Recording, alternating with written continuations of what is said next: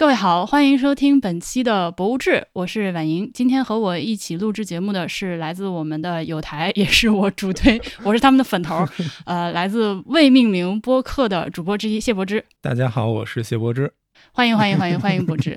那柏之，你还是呃，虽然说我相信，由于我我的大力宣传，粉头有很多朋友已经在已经在听这个未命名播客了，但是应该还有很多新的听众，还是要麻烦你给大家介绍一下，为什么请你来？你是干嘛的？我干嘛的？我是谁？我从哪儿来？是吧？我来自北京，我来自北京，在我我我是一个在读的博士生。我这个专业很神奇，就是我在报名的时候呢，我写的是文化遗产保护方向。然后他们发给我的录取通知书上呢，就改成了建筑历史与理论方向。所以 什么？对，所以就是在在在我们这儿可能这俩方向不分，确实也是不分，是在建筑学院下面的。我之前本科是读一个叫历史建筑保护工程的专业，也是在建筑学院底下。你可以理解成是一个砍掉了建筑物理、建筑力学那一些很工科的东西，然后加入了更多遗产啊、建筑史啊这一些文史类东西的。一个专业，但我是拿的工学学位，我到现在也是一个工科生，但是我做的东西已经和工学没有一点关系了。对，比如说我我硕士做建筑史，主要跟十三陵有关系，然后当时看了很多的古籍，然后现在做一些跟世界遗产有关的项目，自己也是在做一些和保护有关的东西。那今天的节目呢，大家会看到我写了一个上啊，是因为还有下。呃，我和柏芝还有波比，我们三个人在这个月的月初去了三天的敦煌。这三天呢，安排的非常的满，看了不少地方。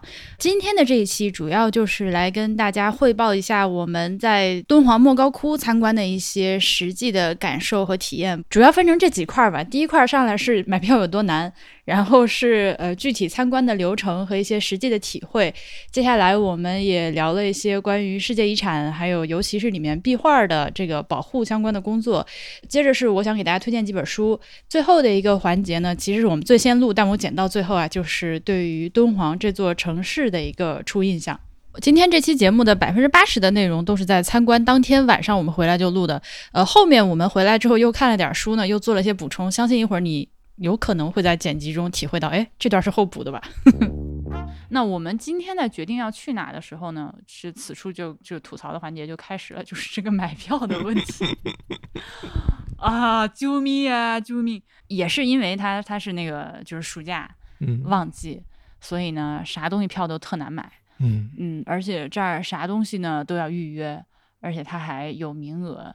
比如说像今天上午我们最后不是决定去西千佛洞嘛？但其实昨天晚上我是犹豫是不是应该先去敦煌博物馆看一下。哦。就是在看这个各种窟和各种景点之前，先去博物馆有一个概览，然后再开始这些东西。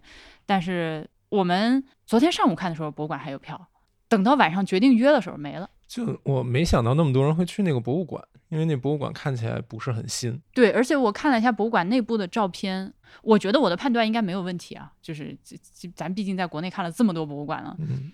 那个博物馆应该是看照片就知道它属于需要有人多少带着你讲讲的那种，嗯嗯，它的阐释的部分应该做的比较一般，嗯，它只是有些东西摆在那儿。我后来去小红书上搜了一下，小红书上有很多敦煌本地的导游在有号，哦，对，他们在运营自己的小红书，然后其中一个非常重要的项目就是你可以去找这些导游约这个博物馆讲解。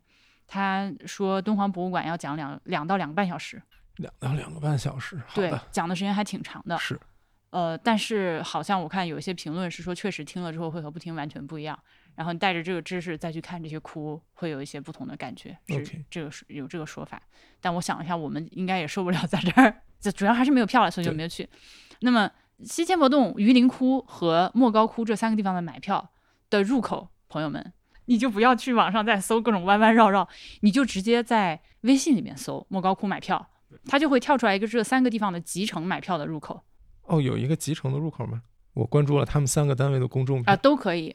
它实际上是分分别的哦，但你只要搜莫高窟购票，就现成的现成的入口都会出现。在暑假这个非常紧张的情况之下，基本上莫高窟的门票最晚你要提前十天买。我们俩是八月一号决定买票的，然后当时看最早就已经只能买到十号的票了。对，所以其实我是绝望的，我 而且它这个门票还分所谓的普通票和应急票，就花式很多。对我先我先告诉你，普通票和应急票有什么区别啊？普通票是二百三十八块钱，二百三十八块钱包括什么呢？包括首先你先自己来到这个游客集散中心，这个游客集散中心呢也是所谓的这个数字展示中心，这儿有两个影院，一个是就是一个平面的电影院，还有一个是个球幕剧院。你到了这儿之后，先看两场电影，然后坐集中的大巴，由大巴开车给你开到这个莫高窟去。你下车了之后，过一座桥，桥的对面开始排队，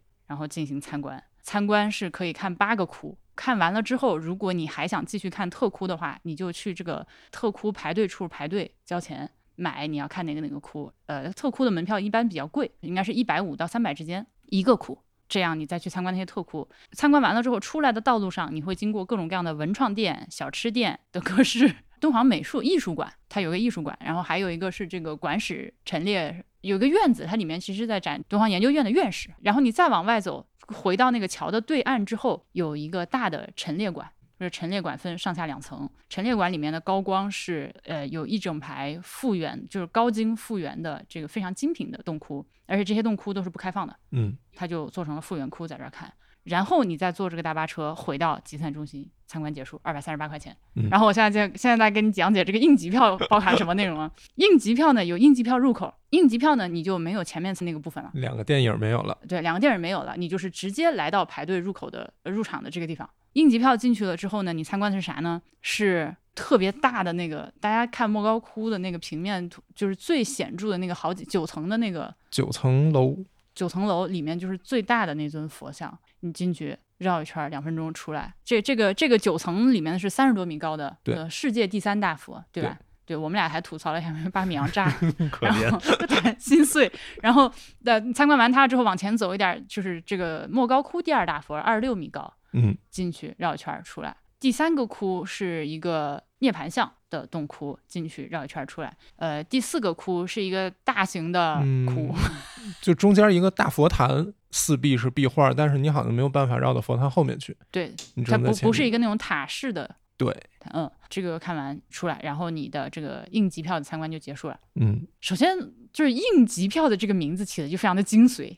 呃，就是为什么是应急票？就好像是我到了门口，然后我没票了，我非要看，然后我急呀，对，我急呀，或者或者是我想去敦煌，我打开手机一看，比如我下周请了年假，我一看最早能买到的票只有五周之后的了，我急呀，我只能买这个应急票，这个名字所以说就是如此的贴切。嗯，他也要预约，而且你也约不上，你也买不着。对。但是我告诉你，你不要灰心，你要刷，你就是拿着手机这个小程序退出去再点进来，退出去再点进来，退出去再点进来，然后你就会发现，哎，它会冒出来那么个一两张，就这票的流通率远超你的想象。哎，对，就是确实绝大部分是没有的，但你只要坚持不懈的刷，嗯，它会出现。我的建议是，你在开始刷之前，你进了这个小程序，先到右下角我的，把你的名字、身份证和电话先给登好。这个这个大家应该都懂，这是为什么。然后你再去抢。它还有一个技巧，就是你看到这张票，你点击你要买，然后它会给你半个小时的时间，就这半个小时的这个票被你暂时锁定。你在这个期间，你可以去犹豫，你可以怎么着，反正最后你只要把这个钱交了。它就是你的，但是如果有人犹豫完了之后，他这个票他没有交钱，他就会被放出来，那你又再可以去抢，大概是这个意思。那么我们其实一共是三个人一起来的，我们今天抢到了三张不同的票。它是这样，它分时段参观。而且时段分的还特碎，十五分钟一段呗，十五分钟一段。但是你在任何地方呢，他都不告诉你这个东西它卡的有多严，所以我们就很紧张，就是万一来迟到一点点或者提前，提前让不让进啊？或者是如果是迟到了 还能进去吗？这就很慌。对，他也不告诉你。好，答案是这样的，无所谓。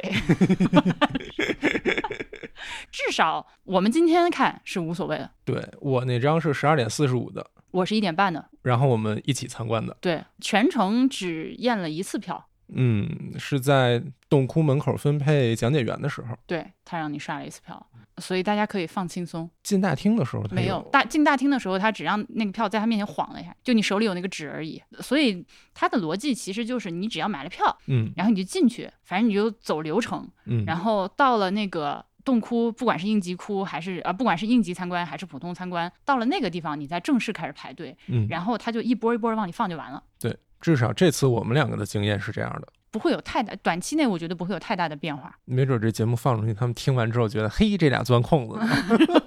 就我可以理解他这样卖票，希望大家能够按照这个时间稍微分散一点来，别最后都堆在一个点儿。嗯，所以他其实也不会明确的告诉你，其实我们不管这件事儿。如果你去网上搜一下的话，你会发现其实早上的人是最多的。我没想到大家那么愿意早起。我猜是因为早上有很多的旅游团，因为大家是旅行团，那个导游肯定希望就是大家早点起来集合，然后我们赶早出去把这个事儿。嗯，他因为一天的安排很密嘛，你参观这个还要别的东西，嗯所以其实旅行团大家可能早上八点钟就集合，然后所有人哇一车就过去了，所以可能甚至更早，对吧？OK，尤其是那个年纪比较大的旅行团，就是叔叔阿姨都起得来五，点钟吃早饭，六点钟出发。所以就反而早上我看到那个有人在小红书上发那个排队的视频，我都惊了。我昨天看到的昨天排队的视频，啊我就想我明天还要去吗？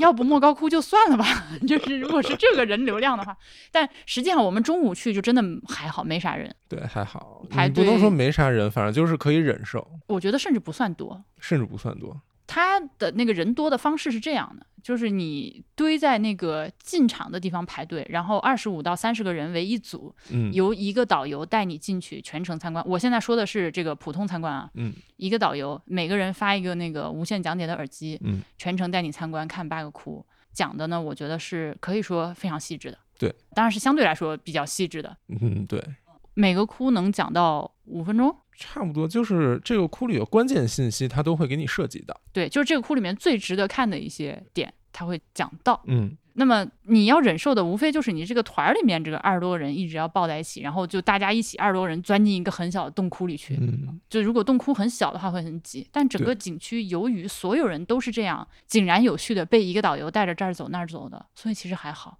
对，而且每个讲解员带着去的并不是相同的那一些窟，所以它岔开了，就是他们比如说同一个时代的五个窟里，然后五个团儿去分别的这五个窟。嗯，对你这样说确实是还好。对。然后这个博士就说到一个非常关键的事情，就是它开放的窟其实挺多，但是呢，你买买票进去参观只能看八个，这其中会有几个所有人一定会看的。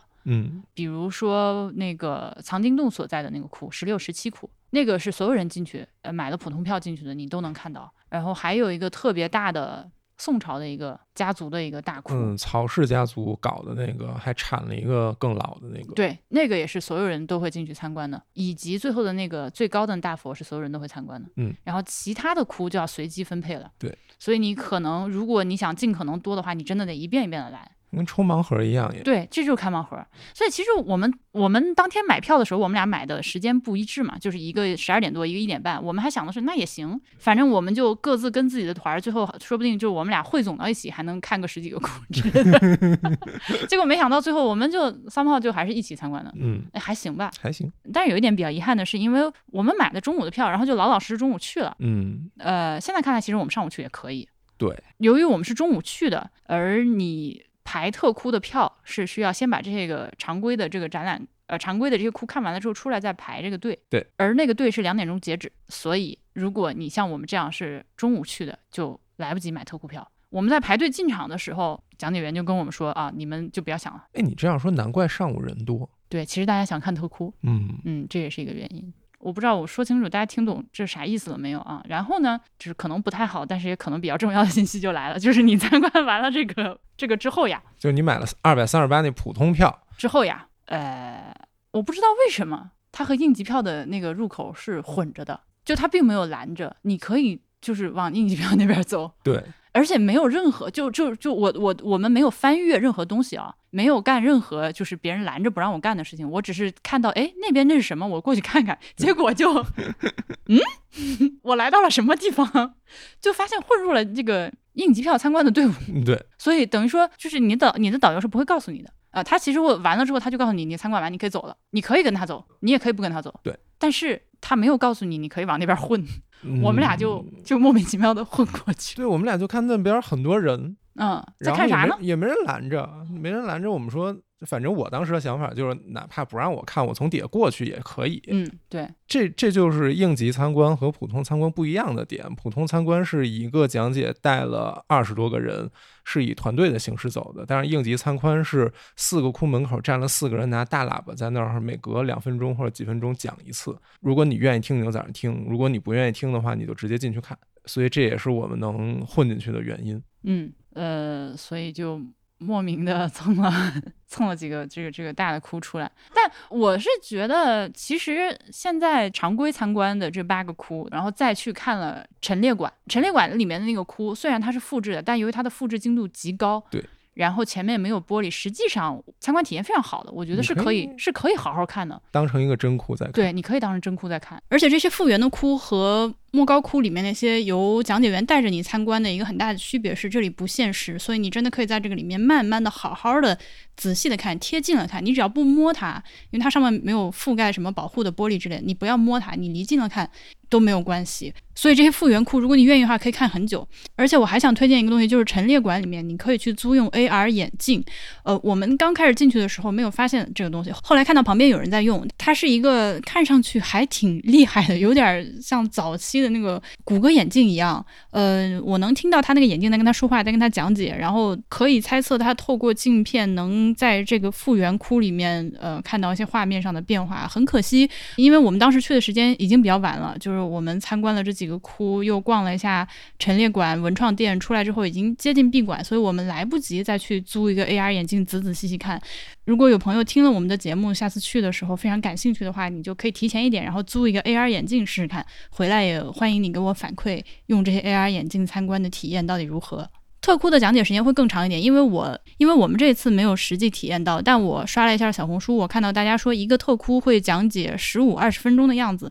对吧？你听着好像一个普通哭几分钟几分钟，但你这儿再加上排队的半个小时，那儿再加上特哭的几十分钟，然后你再逛逛东西，其实你一天差不多也就下来了。你要拷问一下内心，就是你的体力能不能受得了，就再去排特哭这件事情。对我觉得分人啊，就有的人可能真的就电量很足，那你可以，像我就不太行。我今天到那个陈列馆，到最后我真的看不动了。嗯。而且就是它同一时期的那个窟的造型和和壁画的形式，确实是同质性比较高。对，很像，就有点像在意大利看教堂，你知道吧？就是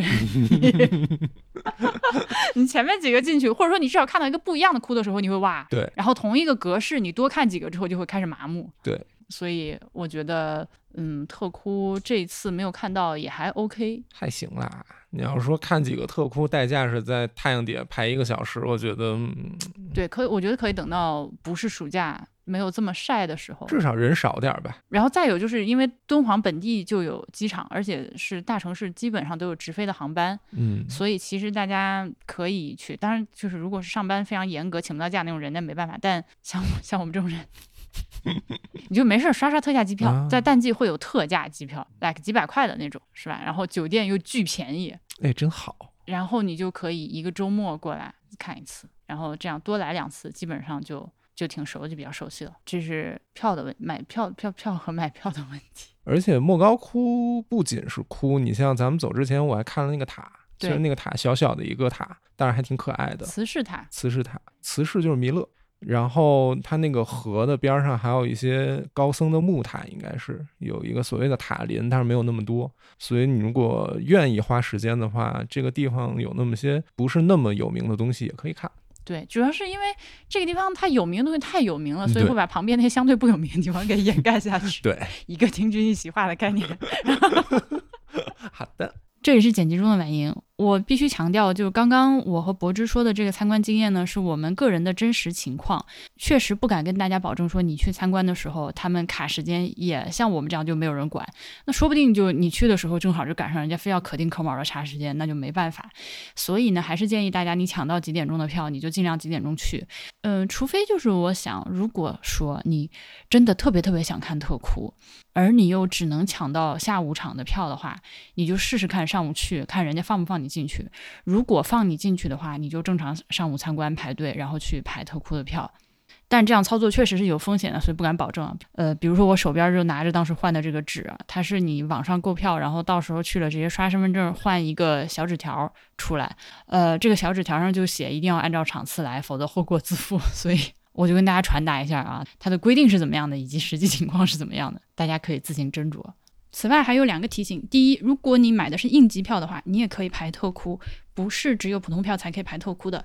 第二，莫高窟、榆林窟、西千佛洞他们的售票时间都只有早上七点到晚上十点，我不明白为什么搞得跟火车票系统一样。所以你如果是在做旅行前的准备的话，记得，因为我们很多人确实是下班了之后，你回家吃个饭，收拾收拾，一看已经十一点了，是吧？那你在现在来买票，你买不了，一定要记得这件事情。呃，而且你刷票的时候会发现，其实每天晚上十点钟之后。你想买的日期的票基本上都会出现，有的时候甚至会出现几十张。但是你第二天早上七点钟来刷的时候，又会瞬间没有，没关系，这是正常的。这些票可能在半个小时之后又慢慢的出现，有点耐心就还是有很高概率可以刷到。就是它的行走量其实不是很大，对吧？反正对于我来说，就我一点问题都没有。对，没有问题。就和龙门石窟不一样，龙门石窟我到后来我都崩溃了。窟内不准照相，窟内是严禁照相，但是窟外可以照相。我今天拿手机拍了一些照片，我拍的主要目的是我希望记录一下这个嗯空间关系。OK，其实我去很多博物馆参观，我拍的都是这个东西，我并不是在拍展品。嗯。嗯，我想能够过一段时间回来，我翻照片，我还能回想起来我当时参观的时候，我是从哪条路过去，这个路大概长什么样子，然后它和旁边的那个洞窟啊，就就我想拍这个东西。还有什么？哦，它那个耳机不是很好，所以你最好还是跟你的讲解比较近一点，稍微一远你就听不清楚他在说什么了。还有一点提醒就是，洞窟里面有很多坎儿，很危险。对，讲解手里会拿电筒，但是他会先让你进去，你进去的时候那个洞里是黑的。是真的是黑的，是黑的，所以需要注意一些。嗯，其他的我就没有什么特别多要提醒大家注意的，就是关于这种参观的 meta 的信息了。我觉得，嗯，没什么让。为了方便别人，你可以把双肩包背在前面，因为人真的很多。对，挤在一个小窟里的时候，尽量不要打伞。因为我今天是我我没有戴我那个大檐的防晒帽子，其实最好的就是防晒衣或者是那种那个钓鱼钓鱼戴那种防晒帽之类这种东西，因为伞的话，那个地方。道路非常的狭窄，很多参观团之间会打架，就是你要会从别人身边挤过去，所以你的伞就一直撑撑收收的，就很烦。嗯，如果说还有最后一条建议的话，就是去之前做功课，不要啥也不知道的就去。对，当然我我我当然不是说要让大家就是做很认真详细的工作，这也不是你的任务，对吧？你毕竟是来参观的。或者说，就如果你想知道你在看什么的话，你去之前得做点功课。如果你只是想去感受一下这个世界遗产的魅力和它带给你精神上的那种震撼的话，你直接去就行了。也不一定震撼得了，那么那么多人叽里哇啦的，就是大大哭真的很大，就是那种大的震撼，一进去呜。好的，那就具体说到参观这个呃本身的话，我们从这个两个电影开始说，嗯，从头开始捋。救命！这个白眼翻了起来。救命！我知道他要看电影，然后之前就是我听我老师说什么敦煌，其实这个在国内走的很靠前了，强行让你先看完这两个电影再去莫高窟，所以我以为那两个电影会告诉我很多基础的信息，对，所以所以我还对他有一点期待的，直到我坐到影院里，那个那个荧幕一亮起来，我在想，哦，什么玩意儿？对不起，莱卡塞的这个里面有两个片子。第一个片子呢，它其实是一个，我觉得它是一个有非常粗犷的笔触给你大概描绘了一个轮廓。激情上的说法就是没有信息量，就是他告诉了你一些你已经知道的事情。但是这个前提是咱们俩已经知道那些事情，他在告诉你敦煌石窟为什么建在这个，就是它的建造背景和建造历史是什么样。从张骞到丝绸之路到那个和尚在这儿开了第一个窟。就是这三句话的信息，然后他演了二十分钟的 电影。哦，那个讲解的声音非常的浑厚缓慢。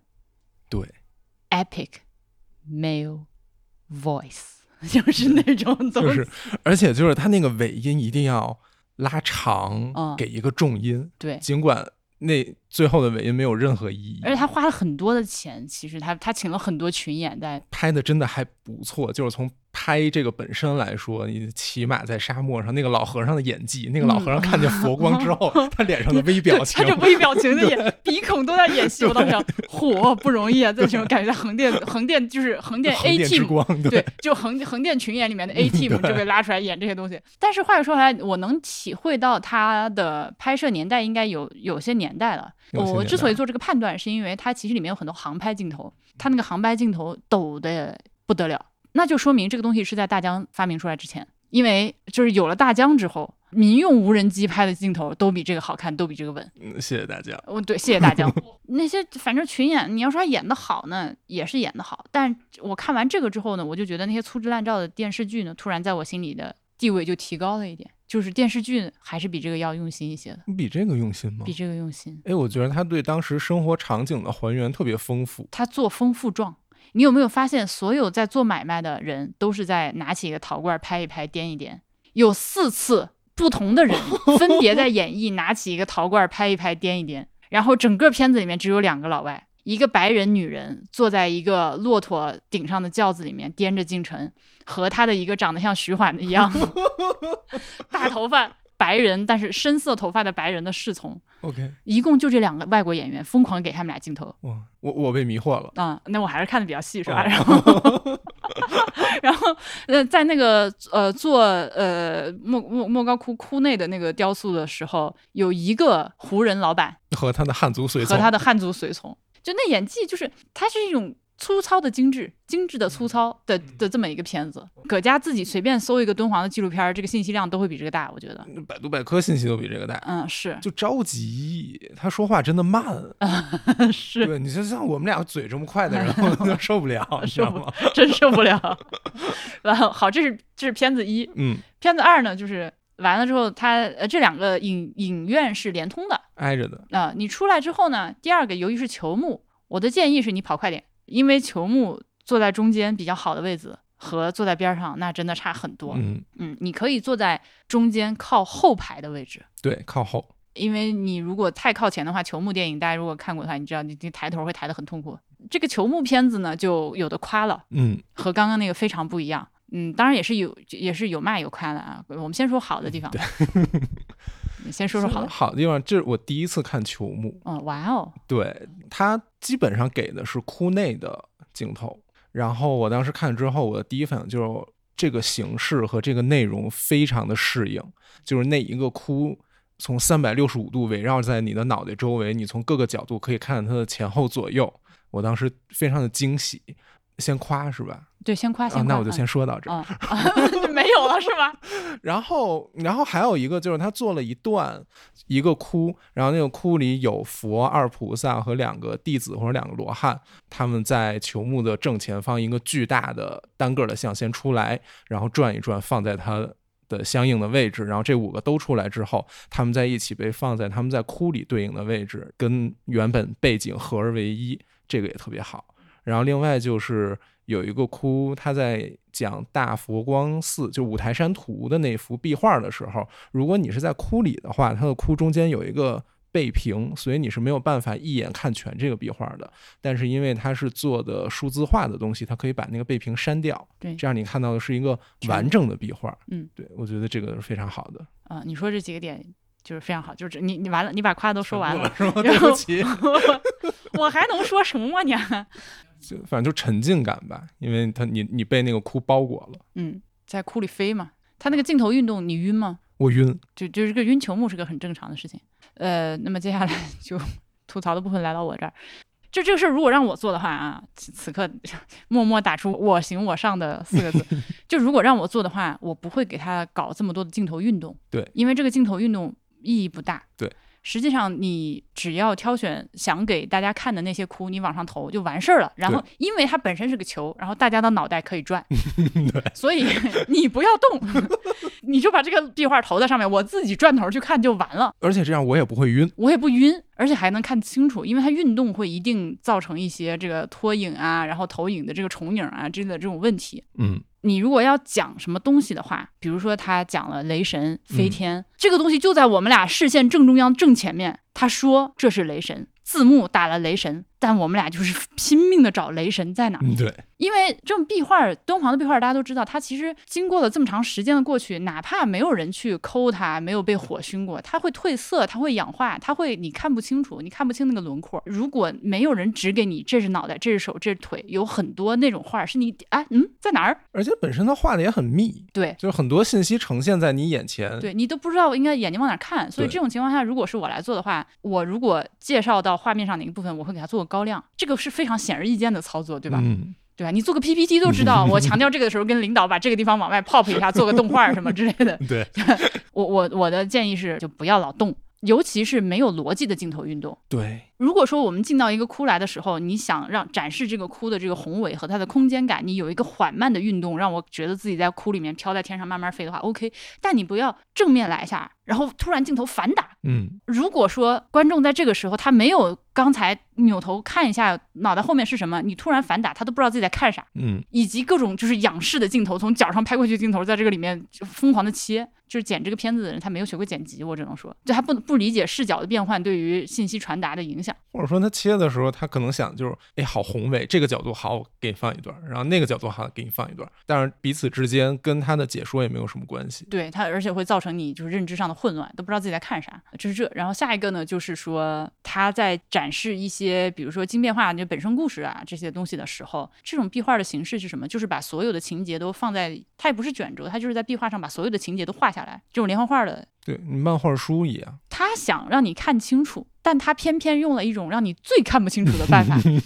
我告诉你他是怎么弄的，朋友们，他是一张图片，然后呢，不是镜头运动，而是这个图平移了大概几厘米的另一张图片，然后这两张图片用一个幻影叠加的方式，就是那个图层叠加，淡入淡出。我这么描述清楚吗？能听懂我在干嘛吗？就是或者说，你拿出一个手掌，从你的眼前从右往左移动的时候，你另一只手掌也在移动，然后这个时候它一个镜头夸一切，把这两个剪在一起，叠在一起，对，就叠画的这种感觉，你就屁都看不清楚。对。这个简直是你能想到的最差的展示。这个就我的眼睛刚聚焦在第一幅画上，然后歘，它一个淡入，一个淡出。我我我要看哪儿呢？然后我又追第二个画，然后刚追上它，咵，它又没了。我就觉得他在针对我，他就不想让我看清楚。我不明白为什么要采用这种剪辑的方式，真的秃了我。就我在想，这是不是剪辑的一种艺术追求？他追求的，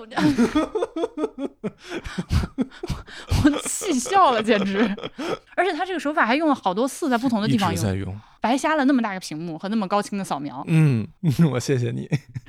然后就是它没头没尾，尤其没有尾，没有尾，它就是愣掐掉的。对，就是话外音还在说，然后啪，灯亮了，嗯，屏幕关了，没了。而且它这个片子他没有逻辑，你觉得不？对。他随心所欲的给你讲了三个、两三个故事，然后彼此之间也没有什么联系，就感觉就是我们家有五百个特牛、特别牛的东西，然后我挑三个给你展示一下，就很遗憾这个东西扫描咱也扫了，硬件条件咱也有，还有这么多观众千里迢迢的从世界各地奔赴你这儿，就为了看你一眼，你你给我你就给我看这，还是有点有点可惜。领导，领导，你在听吗？领导，领导，能不能找我来给你做这个？我哎，我真的有信心，如果我们俩去做，的话绝对比他这个做的好。那确实，而且咱剪辑都不用剪，还便宜呢。嗯，对的。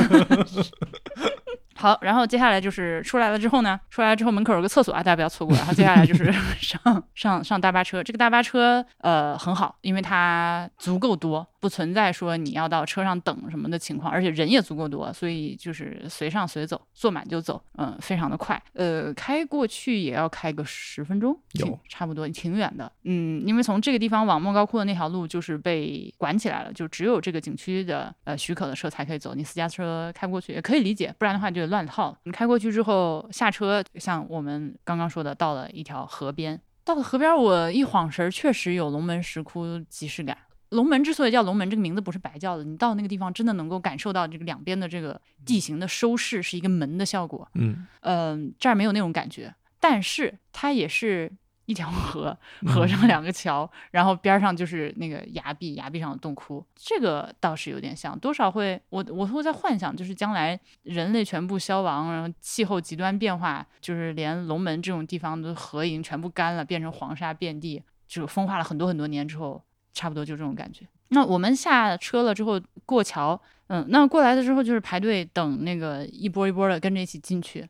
我我去之前的时候，我听说是开盲盒，就是你不知道自己会看到哪些。其实我是有点不满的。嗯，我也是，对吧？我相信大家都会有这种感觉。但实际走了一趟之后，我觉得这个安排还不错。对他们有注意到不同时期挑代表性的东西。对，也照顾到了绝大部分游客就是不是那种特别怎么说那种狂热爱好者的那种那一类游客不算，就是普通参观者，他其实这个参观的流程，我觉得是对于普通参观者来说还是比较友友好的一个过程和时长。而且你后面如果想要自己再开小灶的话，也给你机会开小灶。买特酷，所以现在现在看下来，觉得这个安排还不错。虽然说确实看到别人在看一些我没有进去过的窟的时候会眼馋一下，嗯但毕竟咱们看的那几个也都挺不错的，所以就还好。嗯，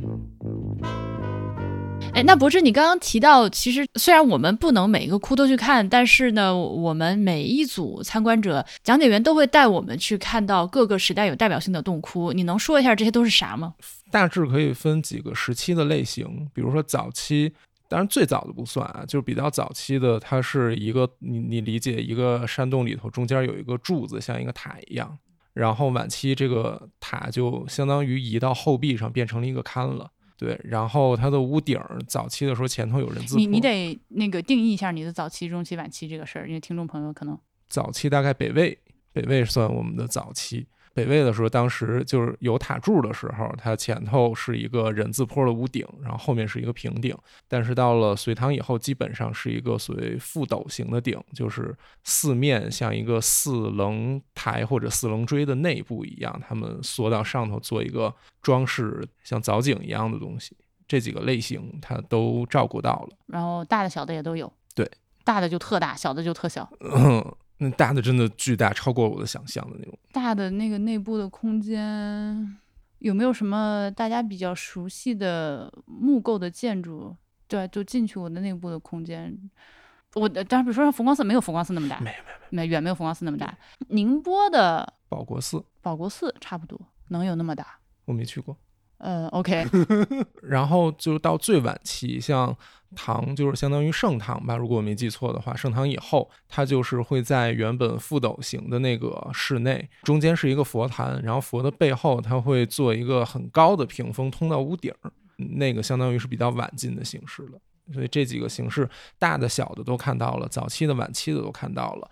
然后包括在装饰方面，早期佛龛上有那种火焰型的券，嗯，然后到后来有两层的券，然后再到后来就是一个龛，然后到后来没有龛就变成中间的佛坛，嗯，然后包括有卧佛，我们也看到了，依着山体的那种巨型大佛也看到了。嗯都看到了，然后包括主供的是三大士，就是观音、普贤、文殊的什么的都看到了。虽然你说八个窟好像特别少，但是经过他们的挑选还蛮丰富的，是的，就它毕竟几百个嘛，你觉得好像很少的样子。对而且他当时说很小的洞窟有三百多个，其实那些大的也不是很多。我个人觉得最就我看到最激动的，我个人看到最激动的还是藏经洞，藏经洞本洞藏经洞本洞。，OK，藏经洞本洞很小了，因为就是大家你即使没有来过这儿，你听说过藏经洞，你就知道它其实是在墙上无意间发现的一个藏起来的一个小洞，那个里面打开了之后，是真真的是打开了一个世界的大门。而且它后面牵扯出这么多的故事，改变了这么多人的命运，所以我在看到那个藏经洞的时候，还是非常的心潮澎湃的。嗯，和看到其他的那些大大小小的窟，虽然也觉得非常的印象深刻，但是跟这个不太一样。它不太一样的方式当然不同。那藏经洞本身，你你不能说它是一个多么漂亮、华丽或者怎么样的洞，但是就是它背后承载的那个历史故事。藏经洞的故事，我们还需要再跟大家说吗？反正简单来说，就是清末的时候，一个道士他在做好事，他是在做好事的，我们对，看到墙上有很多痕迹，当时那个沙已经堆得很多了，嗯，所以他当时清理掉那些沙子，无意间发现这怎么有一洞啊？然后打开之后发现有很多经卷，然后他把那个经卷卖给外国人，其实就像蒋姐说的，就是人家连哄带骗，然后他当时是希望能够好好修一修这个地方的，所以就这样卖走了那些东西。我都不好说他，唉，你也不能说，你也不能简单的说他他不懂啊，或者说是怎么样，就是我觉得就角度不一样，角度不一样，以及像我们今天这样对于文化遗产的珍视的态度，他以前的人是没有这个态度的。或者说那个道士自己的文化底蕴不足以支持他理解这五万卷经卷到底意味着什么。是的，对他可能就觉得是一些文书，嗯，这些文书我不知道是什么，但是这些文书能给我带来钱，这个钱可以让我保护这个石窟。所以站在他的角度上来说，我希望保护这个石窟啊，我清理了沙子，我希望它能好好的。所以他做了这些事情。对，所以我个人对王元禄并不是一个深仇大恨的态度。嗯虽然，但他最后就我对他个人不是一个深仇大恨的态度。虽然他做这个事情最后导致了令人非常心碎的结果，嗯，嗯、但是时也是也，就这个事情已经发生了。对，呃，你刚说到的那个呃沙子堆到的痕迹，大家真的是你自己去看的话，在藏经洞的门口的那面墙上，就我们站在地面上，那个沙是可以把我们埋起来的高买起来，没问题。两三米高。三米，对，而且它是分好几好几层，对，那个沙子当时堆积的那个斜坡，能够在壁画上留下痕迹，痕迹很明显的痕迹。那么多沙，当时他把它淘出去，清扫出去。就讲解讲到这儿，我很感动。我也是，所以 这样的话，我就更加不会恨他。我就是就是无奈。对，哎呀，这个事儿闹的你。那话说回来，藏经洞里面那个壁画很可爱嗯，有一包儿，啊，它它是那个就是藏经洞发现的这个窟，它其实是一个很大的洞窟旁边的一个，这这能算耳饰吗？就是嗯，可以，嗯的一个迷你耳饰。嗯这个耳饰据说是开凿的目的是为了这个红遍大师在生前在这个洞窟里面打坐修行，然后他去世了之后呢，他的弟子们就把他做了一就是真身塑像，嗯，然后这个塑像放在了这个这个洞窟里面。嗯嗯，我们后来在陈列馆里面还看到，从他的这个塑像里面就拿出来了他的这个骨灰，一个小布袋儿里面放的他的骨灰，在他的这个塑本人的塑像背后墙上画着童男童女，是是我我姑且用童男童女，救命，感觉是要祭祀一样。是带头发的嗯俩人儿，然后还有两棵小树，嗯那个小树上分别挂着他的一个包和一个水壶。哦，那个包包还挺好看的。我我之前好像在网上看到有人复复原那个包，我也有点想要，我有点嗯想自己做一个，挺可爱的。对，一个斜挎包，以及一个网兜里面有个有个有个水瓶，嗯嗯，挂在他的身后。哎，我天呐，就是想想我我我我当时，我现在回想起来，就是站在那个门口还是鸡皮疙瘩直出，因为嗯。我们进去参观的时候的那个角度就是斯坦因在同一张角度拍一张照片，哦，对，然后他的那张照片是前景就是这个藏经洞，后后后面背景就是那个大的洞窟，嗯。藏经洞的门口地上堆满了经卷。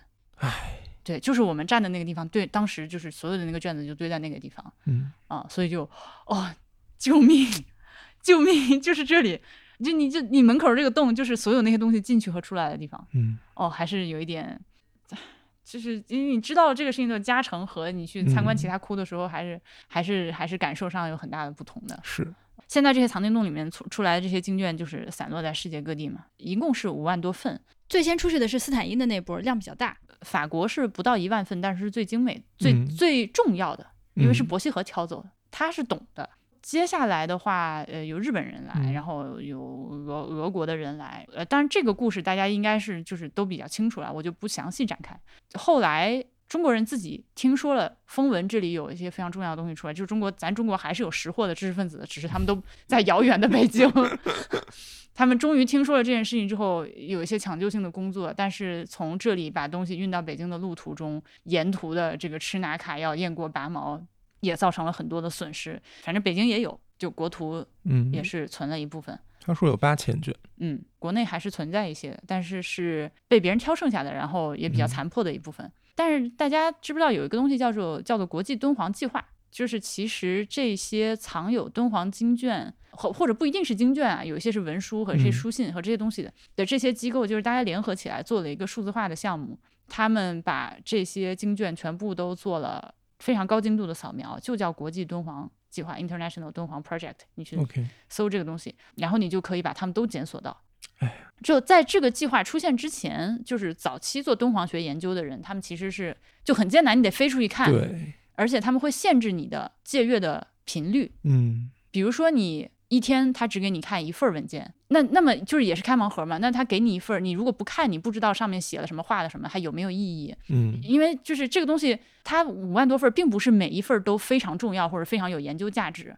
那么如果说你今天的工作是给你一份儿相对来说信息量比较少的东西的话，你今天就过去了，你就，但就是他们这些做研究的人是可以以比较快的速度去快速的过这个东西。你想想看，伯希和当时在这儿是以多快的速度把这些东西过掉，对吧？嗯，但是就是中国的研究者出去之后，就是受制于这个问题，所以其实早期是很麻烦。当然现在也没有好到哪里去，但是现在毕竟这些东西被数字化了，嗯，你真正现在是实体想去看的话，还是有重重的障碍的。对，嗯，但怎么说，总算是有一些比以前容易一些。至少能看见了。至少能看见了，就是也是由于这个藏经洞的发现以及藏经洞里面的这些文书的出现，就产生了所谓敦煌学这个东西。嗯，我 我第一次听说的时候以为是哎，但后来发现这个东西它里面的信息量足够成为一个学了。对，它就叫敦煌 Gology 的这样一门学科。如果大家感兴趣的话，可以去研究一下这个事儿。但是这个对于像我这种素人，我都不能算爱好者，就是素人，你想从他那个里面检索的东西难度很高。而且你没必要，呃，是没必要，首先你没有必要，对吧？对对对对，然后就是你不知道你要检索啥，对，呃，所以这个对于我们素人来说的问题在于，可能比如说我听说过一些著名的这个敦煌藏经洞里面出来的东西，像今天我们看到复制品那什么放妻书，嗯，一个离婚协议啊，嗯我们两个人这个结婚了之后，猫鼠相赠，最后一别两宽，各生欢喜啊。嗯我想看一下这个东西的高清扫描件，那我可以，你你知道这个关键字，你就能搜。对，但你如果不知道自己要搜什么，你纯粹在它这个数据库里面，你是你是两眼一抹黑的。对，所以就是普通人，其实我一直不建议，不是做研究的人没必要去看这些所谓的一手的资料和文献，因为你看的时候你可能很痛苦，然后你的效率也很低，所以你不如先学习别人已经做好的东西，然后当你看了一些之后，你根据他的参考文献大概了解这些东西之后，你如果还有兴趣的话，你再去找会好很多。另外，我之前跟段老师聊天的时候，他说本科生因为是教他是历史系的嘛，嗯那是每个学期就是这么厚来一尺厚的这个东西，你这个学期得把这些东西给我学历史看完，就没办法了。你就只能看一手资料去翻吧，去啃吧。嗯，那这是这个藏经洞，藏经洞你有什么想补充的？藏经洞我没有什么想补充的，我只是觉得很震撼，因为那个洞真的很小，我不知道那五万卷是怎么能塞到那个洞里的它可能就真的是首先塞得很满，然后毕竟都是卷。卷子，所以比较轻薄，可以卷在一起。然后就是说到这个，也是要感谢敦煌的这个气候。这东西你 你是是吧？你要在上海，觉得就那个坨成一坨，早就糊的不知道 成什么东西了。在这儿如此的干燥，就难怪山西、甘肃这边古代的东西保存的比较好。嗯，干燥确实是有用的。刚才说，比如说晚莹最被感动的是藏经洞，然后我最被感动的是咱们当时参观开始的时候，我已经不记得它的编号了，但是我记得它的天花板上画的那个，甚甚至什么花纹我都不记得，是卷草还是莲花还是什么，我已经不记它得了。好几层，对，但是我只记得它那个线条里面那种很具象的，因为你比如说我们学建筑彩画，知道在早期是很具体的，而且是很潇洒的，但是越到晚期越城市化，然后越几何化，一直到清朝是那样的。嗯，所以我觉得我 打引号 那样的，对不起，就是你想一个花儿从从一个花儿变成了一个蜈蚣卷，就是一个蜈蚣卷在一起，就是清朝匠人的术语，最后变成了一个很具象、很抽象的东西到那样。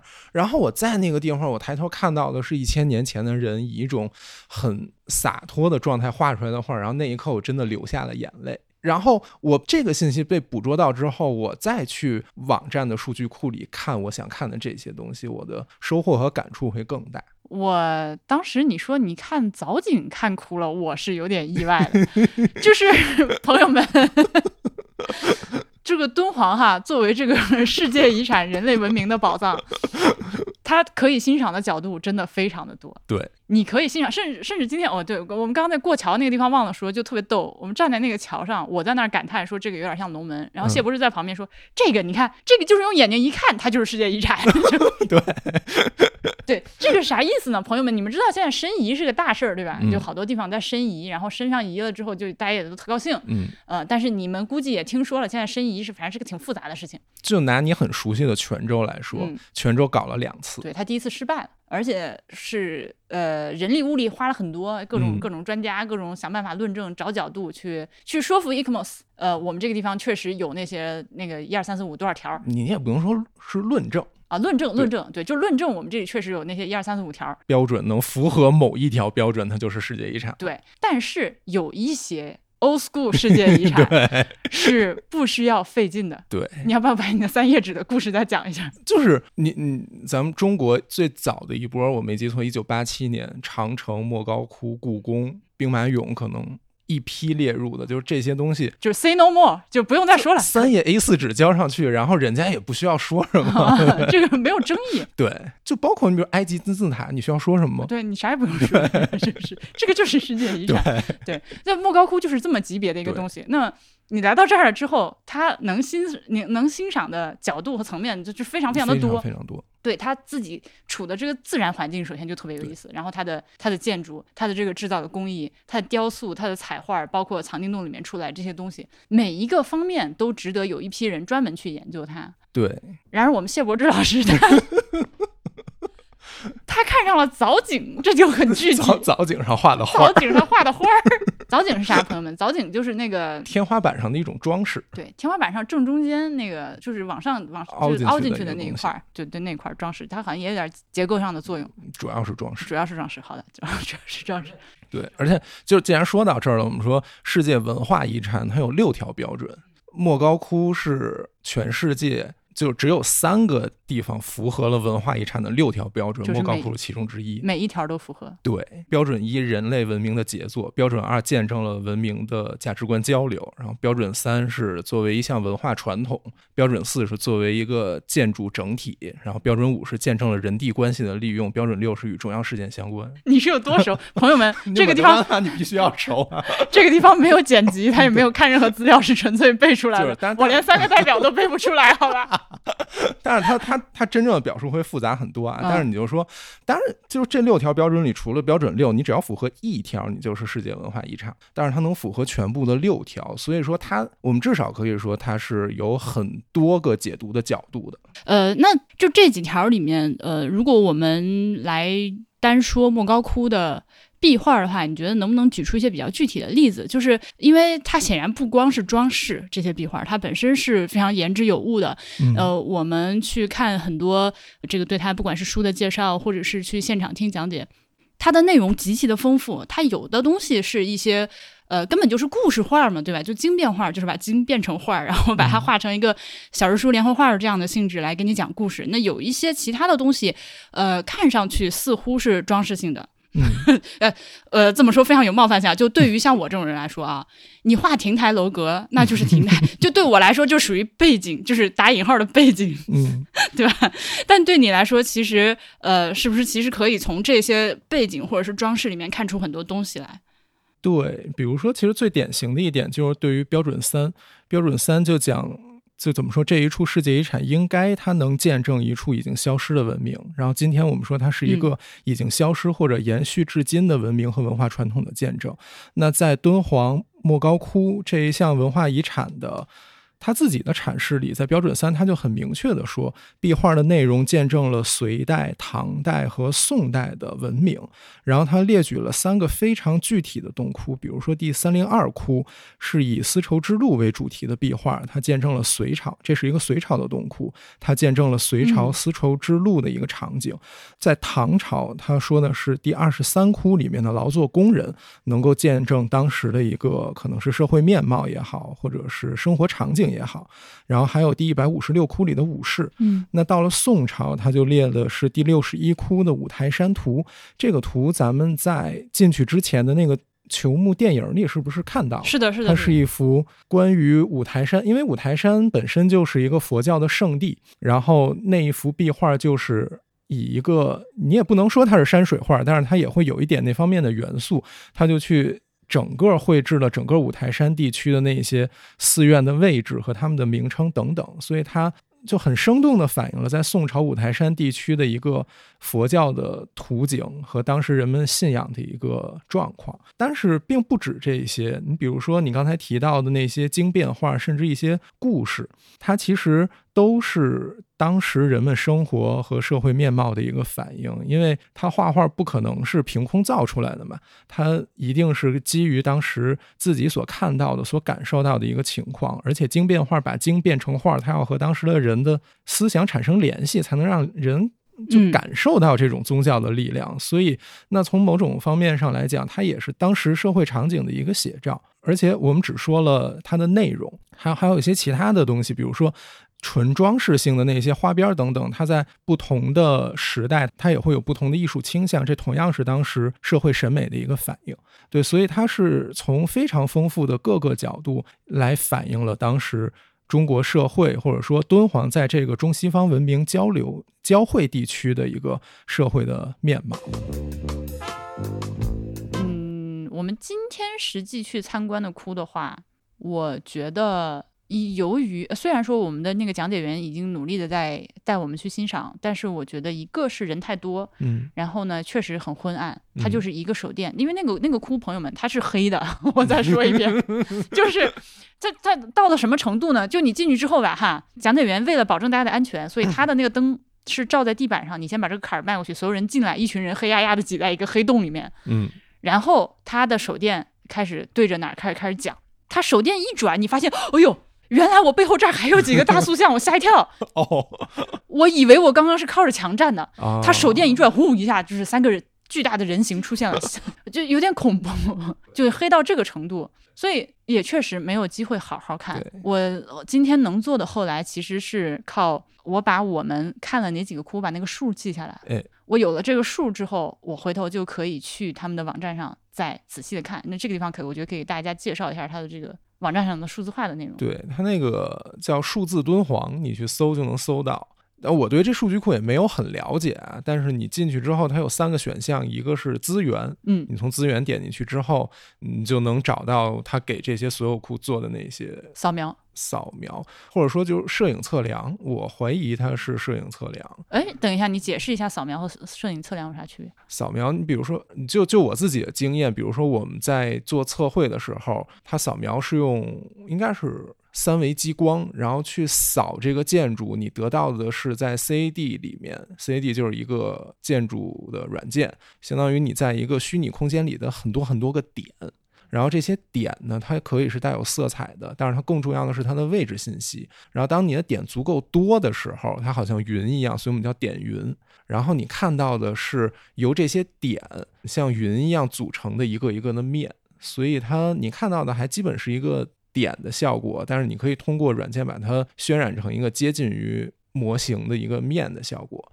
但是如果是摄影测量的话，相当于我给这个洞拍一万张照片，然后把它拖在一个叫 PhotoScan 的软件里，这个软件里会根据照片不同的角度去把它们叠加起来，计算出这些照片的相对的位置信息和它们的距离什么的。所以你拿到的就是一个由这些照片最后计算出来的，但其实它也是一个点。反正就这两种技术，然后最后都能达成一个建模的效果。然后我印象里，我们当时出那些正摄影像，因为你拍一个东西一定是带有透视的。如果你想要一个纯的平面的东西的话，你必须要通过建模，然后再去给它做这么一个切面，然后通过电脑渲染出来。然后我印象里，我们当时做这些所谓正摄影像，好像很多是通过摄影测量来做的，而且摄影测量对于个体来说是更容易一点的，因为你自己拍照片就可以，但是那三维激光扫描仪就是几十万一台，你也买不起。OK，哦，所以我可不可以把摄影测量理解成，比如说咱这一面壁画的话，我给他拍很多很多很多很多张照片，然后让软件把它拼到一起。对，它最后拼出来的东西是一个二维的信息的东西，还是三维的？嗯，是一个三维。居然是三维的。对，所以就你比如说我拍这个台灯，当然你要从不同的角度围着它拍，疯狂的拍，然后它就通过电脑的识别图像里的这些关键的特征，然后最后把它们搞成一个模型哦出来。明白了，懂了对。，然后三维激光扫描就是通过激光直接扫出来，就是一个三维的模型。嗯，那么这两个的侧重点就是三维激光扫描得出的东西更多是一个空间上的东西，嗯，他们两个会有自己的这个优势嘛？或者说摄影测量你需要软件的计算量会更大一些，因为三维激光扫描扫描出来的本身就是一个在空间里的一个模型的信息，但是摄影测量你需要电脑把它算成一个模型模型。那你觉得我这个这个两个技术有没有什么优劣之分呢？优劣之分，反正摄影测量会更便宜一些，你要花的钱可能就是软件的钱。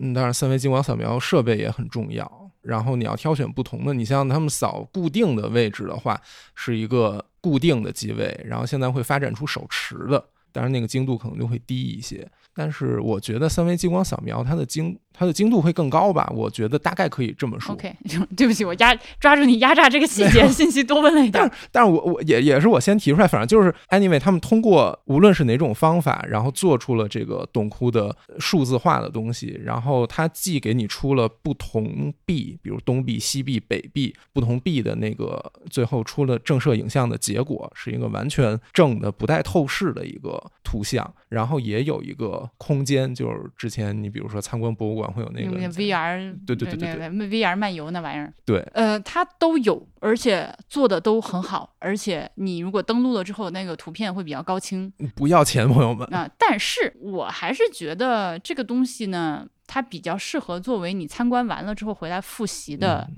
对一个手段和措施。对我我因为这个东西我之前看过啊，就是嗯我我在去莫高窟之前，我也感兴趣，在咱咱就是在网上搜一搜。我觉得你如果没有实地去过那个地方的话，你只是在网页上这么看，其实会立刻陷入一个极其疲惫的状态。嗯这个信息对你来说没有意义，就有点像你刚刚说的，不建议普通人去敦煌国际敦煌计划数据库里面瞎搜东西一样。嗯，就你搜出来，然后呢是那种感觉。但是如果是我们已经参观过的窟，再去看就是另外一回事。我能理解。当然，我们也不能说对现在的壁画进行了扫描或者是拍摄，它就是一个一劳永逸的，因为这里面扫描出来的东西，它也面临着很多的东西。一个是，当然扫描的技术在不断的迭代。嗯，樊锦诗他就说，他们九十年代的时候，他是七十七十五，七十五分辨率那 DPI，但是现在家庭一般的扫描都至少你可以有个三百或者之呃就更多了嘛，就可以非常的高清。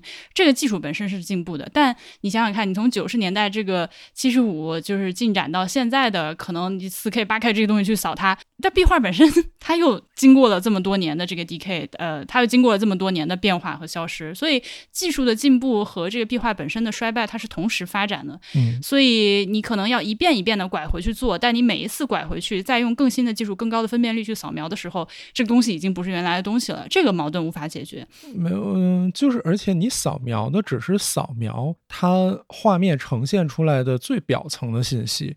你比如说，之前他会提到重层壁画，就是比如说唐朝人画了之后，宋朝人又盖在上头又画了一层。那你扫描的话，你可能只能扫描到表表面的那一层，甚至那一些颜色衰败了之后，你不用 X 光看不出来它们之间那些区别，你在扫描的过程里可能也是扫不出来的。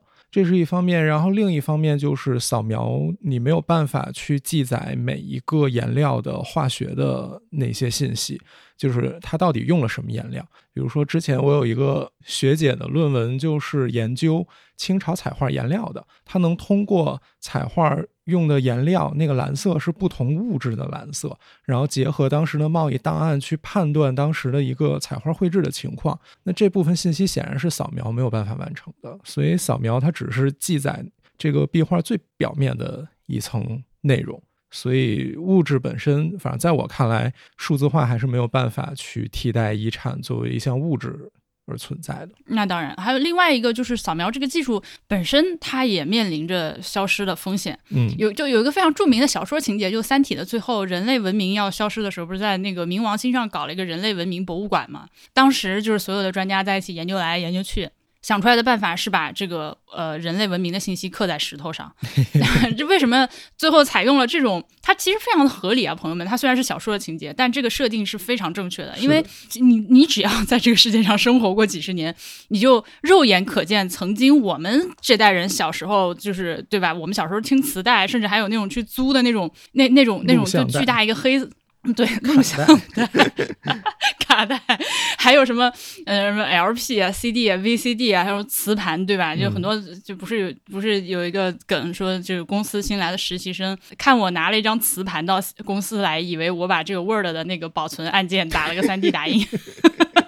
时代的眼泪。那每一次时代眼泪，每一次的技术的更新迭代，也必然会产生就是对于这些扫描下来或者保存下来的数字信息的物理载体的更迭。嗯，那你就是要一遍一遍的把你之前存下来的东西，把它转换，并且输入到新的存储介质里面。那这个过程中是可以出很多很多的问题的啊，就是只要大家装过电脑都懂。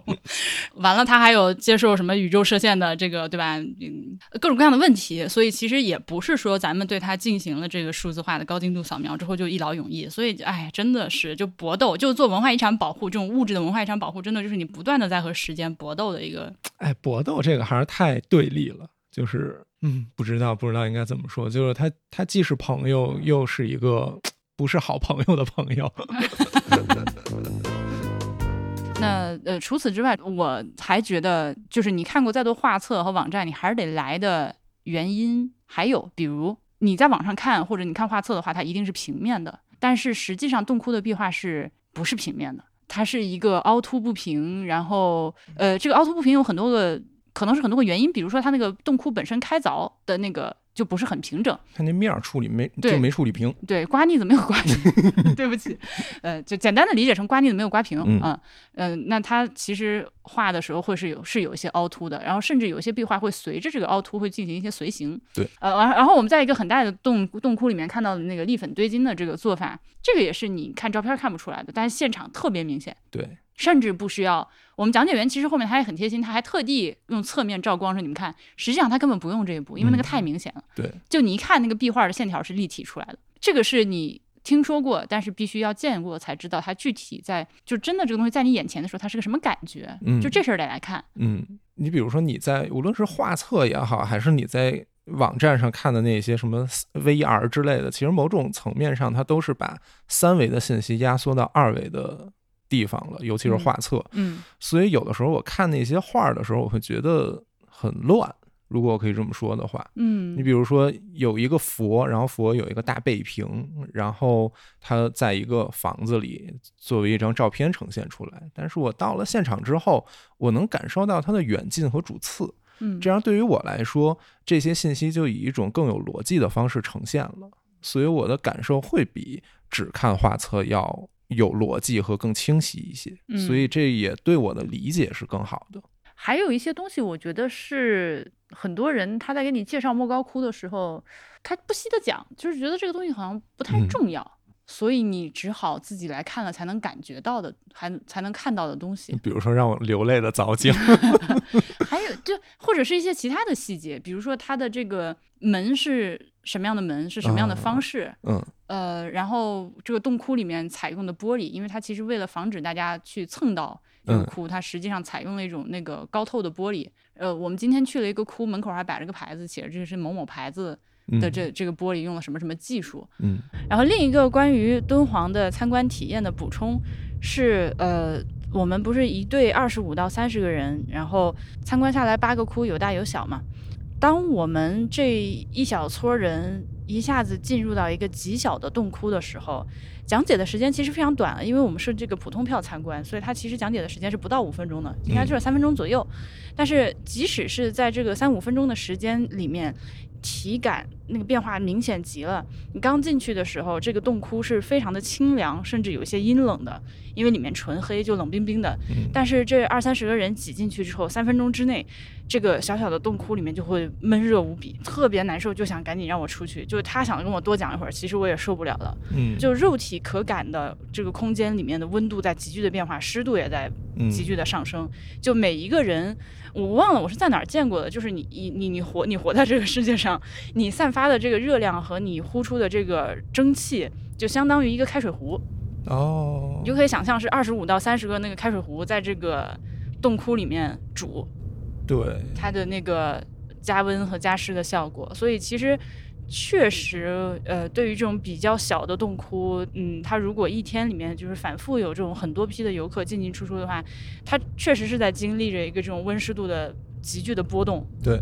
嗯，还是呃，这我觉得这一点是属于你如果不来现场亲身体验一下的话，感受会没有那么明显的。是的，是的，而且现在因为敦煌的天气，昨天提到阴凉底下是凉的，太阳底下是晒的，所以洞窟是一个阴凉，它本身是凉的。然后我们这群人本来就发热，然后还在外头晒了半天，所以就是带了更多的热量进去，会影响它的一个环境。而且洞窟越小，影响的就越大。对，是的。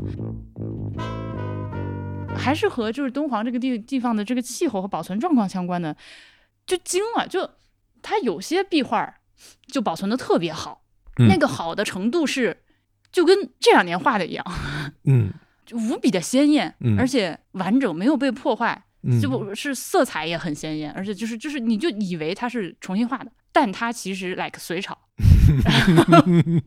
你就哎，然后甚至呢有一些，因为大家知道他们这莫高窟这里面的这些塑像它是泥塑嘛，但泥塑不是说真的就是拿泥巴捏出来的，它里面其实是用木头先做了骨架。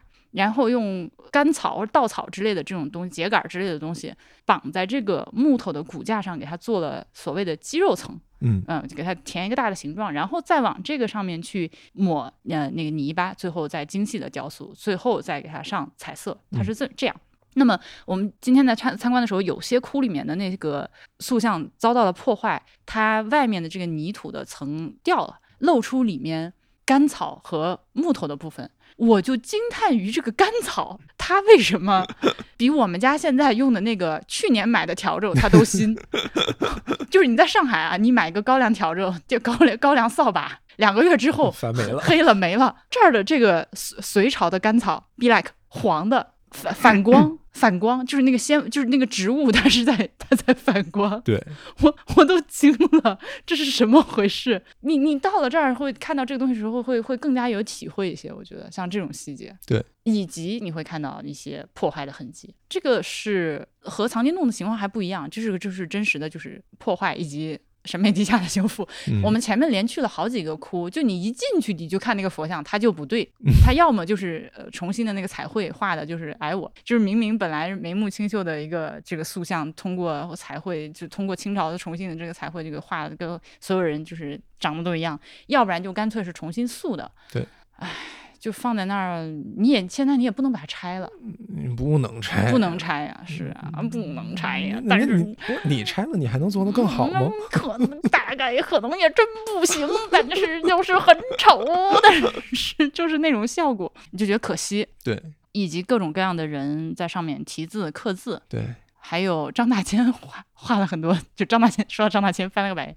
张大千就是 another story，就感觉可以另开一期节目专门讲张大千的事儿。反正他对于敦煌早期壁画的临摹是做了很多贡献的，因为其实从那个清朝晚期一直到现在这个时间里面，呃，有有很多壁画还是在不断的褪色剥落，嗯受到各种各样的破坏。所以其实有张大千，当然不光是他，就是嗯早期的这些临摹的人，他们是保存了很多早期信息的，嗯这个是有用的。但另一方面呢，他也确实是他干出来了一些，比如说在墙上。题字，以及他为了看到更早的壁画，把旧一点的壁画剥了、凿了的这种事儿，嗯，这反正也都是他干的。大家这个就反正留给后人评说嘛，大家个人有嗯自己的看法。哎，这过程跟考古很像。你在考古的时候，对不起，考古学的朋友们，就是如果你要探到生土层的话，一定是你把所有的遗迹都清理之后，你可以说 OK，这个地方最早的遗迹是商代的，但是那那上面的就不值得保护了吗？所以就是就我我对不起啊，考古系的朋友们，就是可能最早最早的时候，他们会更倾向于关注器物，然后他们通过器物的比较和地层关系建立联系，他们关注的是知识。但是越往后，大家就会越意识到，有的时候你可能破到，比如说底下有宋，但是你破到明和元的时候，这层的东西有足够的价值，你就要需要做一个价值的判断和取舍了。对，那你说宋代的可不可能更厉害？也有可能，但是因为这个东西，我们已经觉得已经你留下来就已经很好了，所以你也不需要把它都破掉。所以这可能跟壁画也一样，但是壁画好的地方就在于它可以有 X 射线，对你一照，哎，你就可以看见后头的东西了。但是可能张大千那会儿他也没有办法搞这个，他就破掉了。这个考古系的朋友，对不起，考古系的朋友们。但考古学也是在发展的。其实，其实像这种学科，说实在都是非常新的学科。咱就大家的理念和当初藏经洞发现和就是和和那个年代真的是已经是天壤之别了。而且技术发展了很多很多。你你你关于那个现场，你还有啥说？现场的话，哦，现场还有一点就是这个人地关系的点嗯是我之前没有想到的。嗯、什么叫人际关系？您跟大家解释一下。嗯，人际关系就或者说就是这个地方的自然环境，然后人是如何在这样的自然环境里创造出这样的一个很伟大的作品，这件事情嗯是我在之前没有想到的。对你之前只知道它是个沙漠，在沙漠里开的石窟，我当时可能想的是我要飞三个半小时去一个沙漠里，然后还吃不到猪肉，觉得特别鬼惨。是汉汉族人的暴言。对不起，嗯，那反正这次来了之后，这个感受会更震撼一点，因为今天早晨我们先去的是西前佛洞，对，西前佛洞它相当于是在党河故道冲出的一个峭壁的山谷里，然后岩壁凿出来的那些佛龛，所以你如果在地面上看的话，就是平的都是沙漠，然后在这个沟谷里有一些树冠伸出来，嗯，然后你下去之后会感受到这个自然对这个地方的塑造和人是在这样的环境里，就着这样的自然环境做出的他想做出的作品。就嗯这一点是我之前在真正的处在这个地点之前没有想过的东西。懂了。对嗯，那么莫高窟呢？莫高窟本身，因为那也可能是因为我之前对它没有什么期待，所以我来了之后觉得它会比我想象中更打动我。因为我之前真的对佛教美术或者这种壁画，就这种绘画的东西，因为我画画也很差，我也没有上过什么美术课，对，所以可能没有那么深深刻的期待。但是这次来了之后，我觉得确实它是值得的。嗯，我我倒是看到一些，其实历代以来人们都因为这个地方它实在离沙漠太近了，嗯所以我也是很好奇的问题，就是为什么它没有被沙子埋起来盖住，嗯或者因为沙子是流动的嘛？所以其实历代以来，大家都是在努力的和沙子去抗争。最近的这个，嗯当然除了像王元禄那种，就是就愣把几米深的沙子往外扫，还有就是你能看到很多做绿化固沙的工作。我们今天在展馆里面，我有一张照片，我印象非常深刻，嗯它是就沙丘，朋友们都见过哈，都是那种连绵起伏的那种曲线，但是这个沙丘的表面就被人类搞得像一个华夫饼一样，它布满了方形的规律的格子，嗯然后在这个格子上种了一些植物，这个玩意儿是多么努力和坚忍的精神。嗯在这在这个地方种了很多树，就是为了保护，嗯，当然不光是保护莫高窟了，还有周围的，比如说一些道路啊、基础设施，以及敦煌的这个城市。而且我们今天在路上开的时，这车在路上开的时候，我就想到，就是呃，敦煌这个地方早期在这里做保护和这个研究工作的那那一批人，那是真的苦。就这个地儿，你现在有汽车了，你有这个平整的路了。当初他们是 用电用水，就你就不要说什么暖气、热水器，你怎你么会有这些东西呢？这 个万维网是不是？是吧？连用电用水都都很费劲的时候，在这样的一个环境下，因为它到了冬天会极冷，嗯去做保护研究的工作，就想想真的是。我们现在这个天气啊，再加上这个硬件设施，你在路边呢看到什么标语，什么说什么坚守大漠，什么怎么怎么着的时候，你没有这个体会，但你稍微去想一下，是真的会觉得呃挺动人的，就是这个这个精神。就你就，当然我这话可能说的不好。你比如说，学建筑史和艺术史的博士毕了业之后，嗯，你放着北京和上海的工作不要，跑到敦煌来，一个没有麦当劳的地方。天呐，呃，有德克士和肯德基，但没有麦当劳。嗯反正你你你要让我说的话，我当然我这样说不好，就是反正我自己很难想象，我真的我我真的是要有很大很大的热情才愿意来这个地方，嗯，而且现在的条件已经比以前高到不知道哪里去了。对。但你回趟家还得飞好几个小时才能回去呢，对，所以确实很伟大，伟大。伟大。最后这个 day one day one，我再补充一点看的书，啊、我给大家先补充两本书，就是我最近因为临时抱佛脚买买了好几本，那我目前呢看了两本书，我觉得都可以推荐。嗯第一本是超大力推荐，叫做《图说敦煌二五四窟》。嗯，这本书是干嘛的呢？这本书就是纯纯的用来讲解二五四窟里面的，就是它就是用来讲这本这个窟而已。嗯嗯，但是它开篇先用了一定的篇幅去讲解这个敦煌的大背景，嗯还是简单的介绍了一下啊处在哪里，为什么有这些窟，里面一些彩绘怎样怎样，然后就进入到这个具体的二五四的这个窟，开开给你讲这个结构。以及为什么是这个结构，它的窟具体的使用的方法嗯啊、因为它中间它有这个塔柱嘛，进去了之后先礼佛，然后要绕一圈儿，然后要大家一起念经，然后要观想什么之类的。嗯，好，他讲了用法。再接下来呢，他就开始深入的讲前后左右这个四面墙上画了些什么东西。嗯那其中呢，在这个洞窟里面有两幅壁画，或者说是两面墙上壁画的其中一块儿。嗯呃，我不知道这么说大家理不理解，就是因为它一一整面墙都画满了，嗯他分别在左右两面墙上挑了其中最华彩的一块儿，展开的讲这块儿画了啥。那么他嗯画了啥呢？他画的是这个舍身饲虎和割肉帽哥的这两个故事。然后他就更进一步的，就是真的是手把手拉着你欣赏它。这个画上画了什么？画的都是谁？他们在干嘛？为什么画的好？呃，所谓的为什么画的好呢？他是给你解释了这个画的构图是怎么样的，他画的这个走势是怎么样的，画师如何通过人物的动作和线条的构图，自然的引导你的视线跟着他的这个故事往下走。就科学的分析，科学的分析他哪儿画的好，而且真的就是我完全被他说服，而且我觉得我非常感谢这本书，嗯因为我看了这本书之后，我现在对二五四库，虽然我们今天去二五四库关着我没进去，我还特意在二五四库门口合个合个影，还自拍一个。我现在可老喜欢这个窟了，因为这是我最了解的一个窟，嗯就是就因为这个，可能别的窟也很精彩，但是别的窟我没有机会以这样的一个，就是细到这个程度的去了解他到底在画些什么。确实，呃，而且这本书呢，呃，语言非常的平实，一点儿都不会拽文，你完全不懂你也可以看，而且是我觉得是引人入胜的一本书，这个很难，就是你嗯。不会看看觉得哎呀好无聊，或者说枯燥看不下去，它嗯。就是言之成理。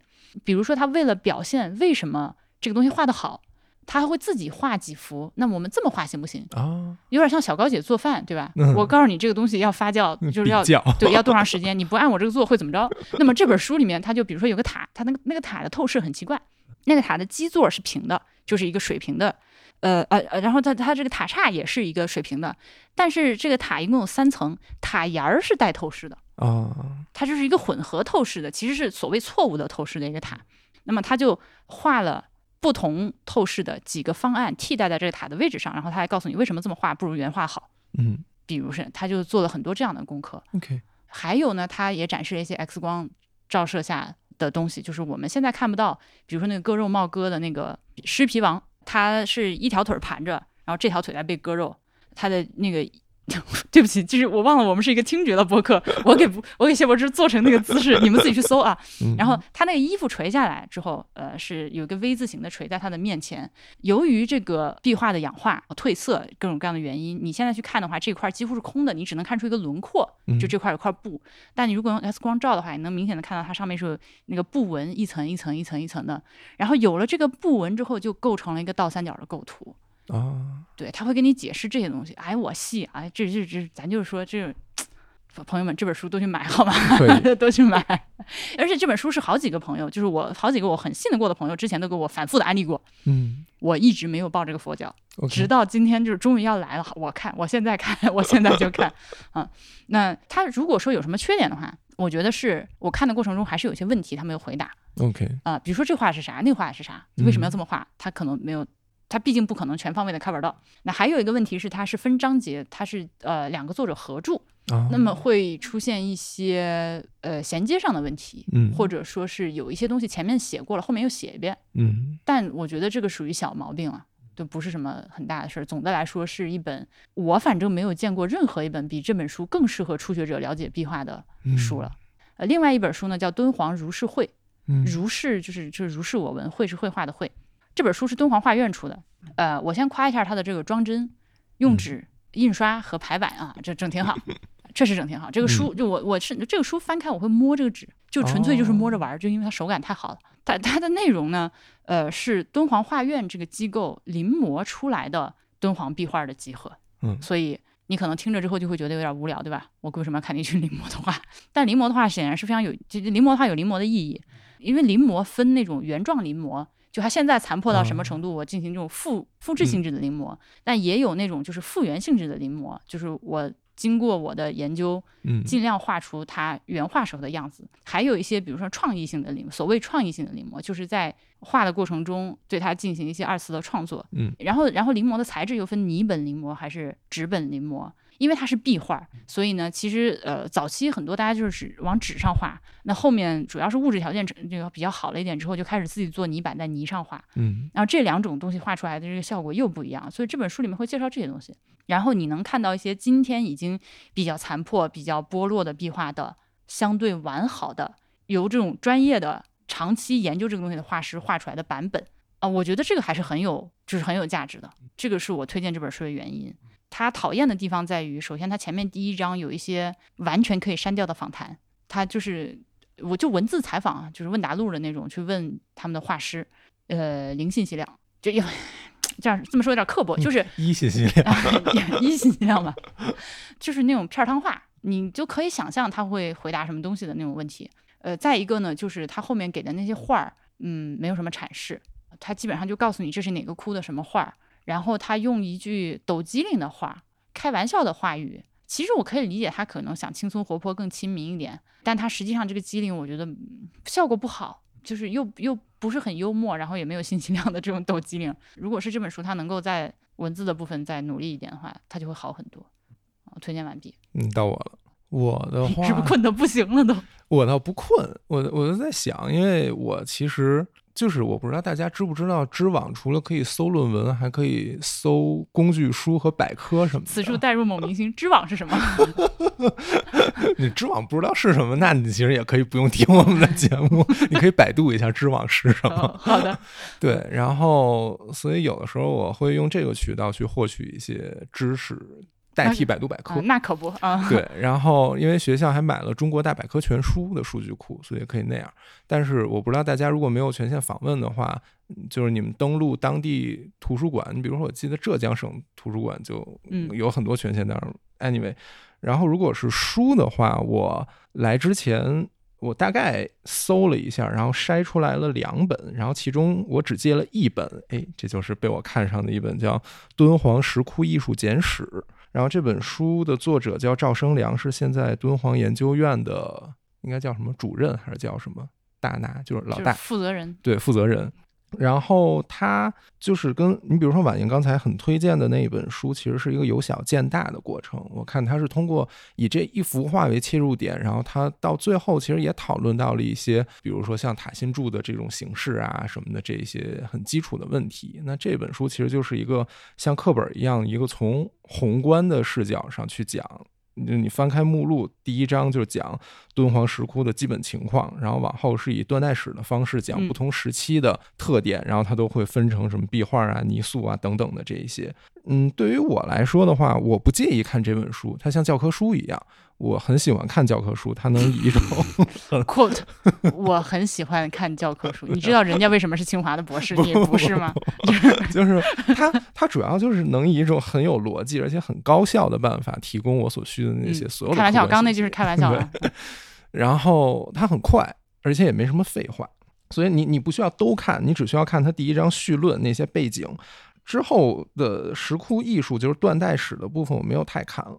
所以这本如果你想系统了解的话，我还是蛮推荐你。就是如果你不介意看这种比较枯燥的书的话，嗯所谓枯燥。然后另外就是我翻了中国古代建筑史五卷本的那个书，那个书我觉得满网 PDF 都是，学建筑的人你至少手里应该有一套。然后那里面它是建筑史是按断代走的，然后它的第我忘了第几卷，第三卷就是南北朝隋唐的这个时期，刚好涵盖了敦煌石窟艺术成就最高的几个时期。嗯所以你就去看三国两晋南北朝的那一部分的石窟和隋唐部分的石窟，你就大概可以知道从建筑的角度，我们在关心，比如说这个洞窟的形式，这个洞窟的屋顶啊，然后它壁画里一些跟木结构有关的东西，但是那可能分在寺院那一章里。所以如果只是从建筑角度的话，这两部分就够你从一个很整体性的角度把握它不同石窟的分期和不同石窟里面最具有代表性的形式嗯和它的一个演变的过程。而且因为它是建筑史的分期，它不只针对敦煌，所以它会涉及到同时期其他石窟的一些横向的比较。这个也是可以很快速获取信息的一个渠道。呃，后来我在回来的飞机上看了这个乌红的空间的敦煌》这本书，其实我非常的后悔，我应该在去之前就看这本书，因为这本书非常的好，它非常对我来说是非常有启发性的一本书。嗯嗯，它叫《空间的敦煌》。走进莫高窟，这个“进”不是进入的“进”，是破进的“进”，就是走到跟前儿的那个意思。的这本书的思路展开是这样，就是说，其实我们呃经常在介绍莫高窟的时候，比如说你推荐的这本书，对吧？你的 你的课本。它是课，它是像你推荐的课本的这样的一个呃结构，就它其实非常的清晰。然后呢，把这个莫高窟按照一个呃历史的逻辑和框架去展开进行介绍。但事实上，当我们肉身走进莫高窟的时候，就像我们的参观经验这样，你来了之后，这个窟它分布在崖壁上，它可不是按照年代顺序、美术风格或者怎么样去。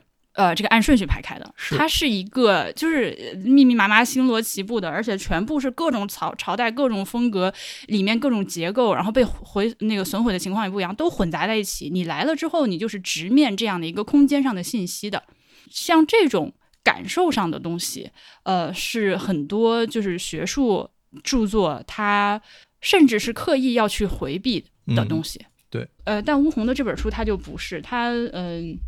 他说：“本书希望通过空间这一角度或者问题，呃，开发敦煌美术的原始资料，从新的层面展示这批材料的意义。之所以这样说，是因为对敦煌美术的研究与介绍虽虽然数不胜数，但其框架总的来说是时间性的。”即以中国历史朝代为纲，构造和陈述莫高窟及其他石窟的线性历史。这当然是一个极为有效甚至不可或缺的方式，但我们也应该认识到其基础是史而非美术。后者的内涵不是书本中历史存在的事件和人物，而是空间中共识存在的建筑、雕塑和绘画。任何访问莫高窟的人所看到的洞窟，并不按年表排列，而是重重叠叠、大小悬殊、相互参差，将一公里长的崖面。化作一个宏伟的蜂巢，这种未经消化的空间经验是常规美术史叙事所希望克服和消解的对象。冒号通过将混杂的洞窟按照内容和风格进行分类和分期，组织成线性的历史进程，创造出一个个井井有条的莫高窟历史。但这个历史仅仅存在于书本之中，而不再是现实中可触可视的窟室和崖面。这个时间性的叙事取代了洞窟的空空间存在，也屏蔽了与空间相关的各种。感知和探索。我当时看到这一段的时候，我就就毛就有点竖起来，然后就我觉得这个完全是我自己去参观莫高窟和呃周边的这个西千坡洞和玉林窟的一个感受。嗯，我很推荐大家去看这本书来，尤其是你知道乌红他不光是写了空间的莫高窟，他其实呃是从空间这个角度呃对美术史进行阐释，有很多本著作，我都非常推荐大家去看。另外，我还想给大家推荐一本书，它是这个樊锦诗院长的。其实大家都说它是自传，但我看了之后，我发现它并不是自传。这本书叫《我心归处是敦煌》。就樊院长，我不知道大家有没有看过他的视频或者说动态的一些东西。他是一个非常干练，话很少，就是 简单说是一个非常哀的哀人。嗯。的这样一个人，而且他他在各种各样的报告或者什么的时候，他就是说我我没有什么好说的，我没有什么好介绍的，就上来就跟你说事儿啊，就咱们就说敦煌就可以了。他是这样一个人。我后来，所以所以当我就是听说这么一本这么一个人，他出了一本这么厚的自传的时候，我是有点挑眉的。我觉得嗯，什么鬼？怎么回事？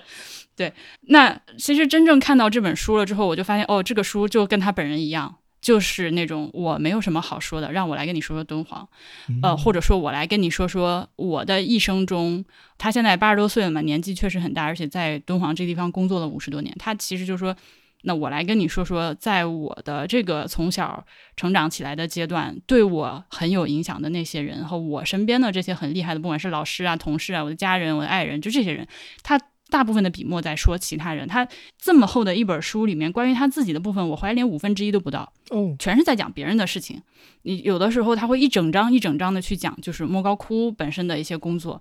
所以我觉得这本书我是不会把它当自自传来看，我会很推荐，如果你想要一个有一个人的视角，而且是有一个长期在莫高窟工作生活的人的这个真正了解、真正热爱莫高窟的人的视角来带领你。带领你去了解莫高窟的话，你可以看这本书，因为它其实里面有很多所谓打引号的干货，嗯它会有大量的把那些其他书里面的关于莫高窟窟的这里一点介绍，那里一点介绍，它把它汇编脱水之后，用最精简的语言，并且是这个院长本人的话来把它写下来。所以其实你想。了解莫高窟的 各方面的这种介绍，这个都能有，甚至有些具体的窟的介绍。我看的时候，我就觉得这本书，我这么说吧，就如果你是在莫高窟当地，不管你是讲解员还是导游，你看了这本书之后，它是非常非常 好的材料来源，嗯，而且它思路很清楚。对你看完之后，直接就可以拿出来跟别人讲，就是这么一本书。我可以做一个有声哎，书。对我很希望，我不知道这本书有没有出有声版啊？那个它很适合出。你刚刚提到李最雄的这本《丝绸之路石窟壁画彩塑保护》的这本书嘛？那你能不能简单跟大家说一下，就是壁画一般它会面临的哪些危害，或者它会生哪些病？壁画面临，因为我也不是专门搞壁画的，所以我的信息来源百分之九十都是从这本书里来的。但是好在它写的足够详细，比如说去之前咱们知道的就是颜色的变化，然后这个可能也是我之前知道的唯一一点。但是我看了他这本书之后，发现它的病害可以归结成几类，比如说除了变色以外，还有苏碱。其实变色，我们就可以先跟大家多说两句。OK，其实相信大家很多你在网上或者电视上看到一些这个敦煌壁画，你会发现他们的这个里面的人物的皮肤是很黑的，对，而是那种棕黑色。所以，呃，我小的时候不了解、不理解，就觉得啊，怎么回事？为什么里面画都是黑人？但 对，后来发现其实他们是呃，这个肤色有氧化对，但。这个说起来是氧化，当然氧化只是其中的一个原因啊，就是这个壁画的变色。那可能具体到这个肤色变黑的这个事情上，确实氧化是比较比较主要的一个原因。但这是嗯主要是因为他们当时用来画这个肤色用的那个颜料。其实现在大家去参观莫高窟或者是周边的榆林窟、西千佛洞，你会看到还是有一些洞窟里面的这个壁画的人物的肤色是没有变色过的。嗯，很少的一部分。对，有很少的一部分，它可能当时应用用的这个颜料，正好它的原料是比较抗氧化的，所以他们就能够呃，这一千多年下来，肤色还一直保持着。但有一些颜料，比如说是这个铅丹，对相信大家你稍微搜一下或者听到讲解员他都会给你讲。但其实我一开始听到铅丹这个名字的时候，我有点呃没反应过来，因为铅和因为它叫铅丹，铅和丹其实本身是两个颜色，铅是白的，丹是红的，对吧？啊，对，所以我一开始没有反应过来，那啊，那签单到底是白色还是是白色的颜料还是红色的颜料？呃，搜了一下之后发现，呃、虽然它叫铅单，但它其实是呃以单为主，它是一个红色的一种矿石。嗯呃，把它研磨出来了之后，是作为这个肤色的调色。对，就是它那个肉色是要靠呃，是其中要运用到这个铅单的这种红色来调的。但是铅单它本身呃是四氧化三铅，对吧？对，四氧化三铅嗯，。这个铅本身是非常不稳定的一种元素，它就非常容易的氧化变黑。呃，这就是为什么你去看到很多敦煌壁画里面的人的肤色那么的深，或者嗯有的时候你也会看到一些壁画，它是人儿的这个轮廓，然后外面有一圈儿很粗很黑的线条，然后里面稍微浅一点。这个实际上当初画出来的时候，它其实是一个里外深浅变化没有那么明显的一个肉色的过渡。他们是有一个名词，那个专业的名词的，我叫啥我忘了，但实际上它就是一个大家自己化妆的时候修容的概念，就是周围一圈儿，不管是脸的一圈儿，或者是胳膊腿啊这个身体的一圈儿，它用这个比较深的颜色去、呃做一圈晕染，然后看起来立体度就会更高。其中这个晕染的颜料颜色更深，就是因为里面铅丹的含量更多，就红红色这种调的更深，它就更重一点，就就周围一圈儿。所以你现在去看，你可能觉得，哎，为什么这个人物他外面一圈儿粗粗的黑线？嗯是这个。那当然，除了铅丹之外，还有其他很多种不同的这个颜料。呃，铅丹是比较有代表性的，因为它直接就变黑，你你更显眼。呃，其他的一些颜料也会出现这种氧化的情况。其实颜料我还可以补充一下，就是刚才婉莹说的这个过程，它是铅从铅单变成二氧化铅的一个过程。呃，铅单到二氧化铅整体上来说可以是。就它整体上看是一个氧化反应，但是这个反应具体是怎么发生的，就至少我从这本书里看到还没有一个明确的结论。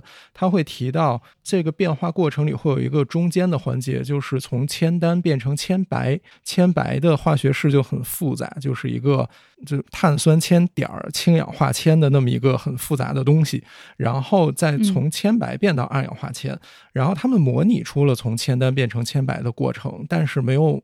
但是很明确的是，它没有从壁画，就是已经变成二氧化铅的壁画里提取到铅白，这一点是很很奇妙的。就是按理说，你的变化不可能所有东西都变过去，所以就一定会有一点剩余。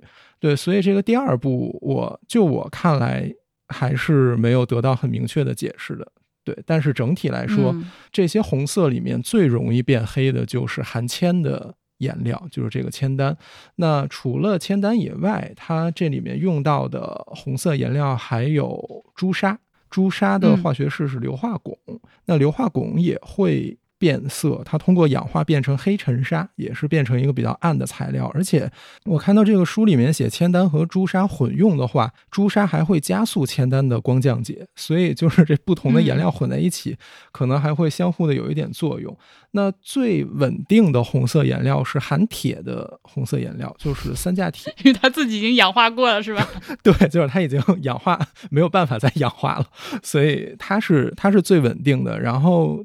含铁的红色，这那个给给像我这样文科生解释一句，就铁锈大家见过吧？铁锈是红的，就它已经 它已经氧化完了。嗯，对。然后这种颜料使用的年代是比较晚的，所以整体我们看到敦煌的壁画就是越早的红色氧化的越严重，然后越晚的氧化的越轻。所以整体呈现出这种情况。那除了红色以外，其实咱们当时去的时候看到绿色和蓝色，那个讲解说也会有一点变化，但是它还是相对稳定的。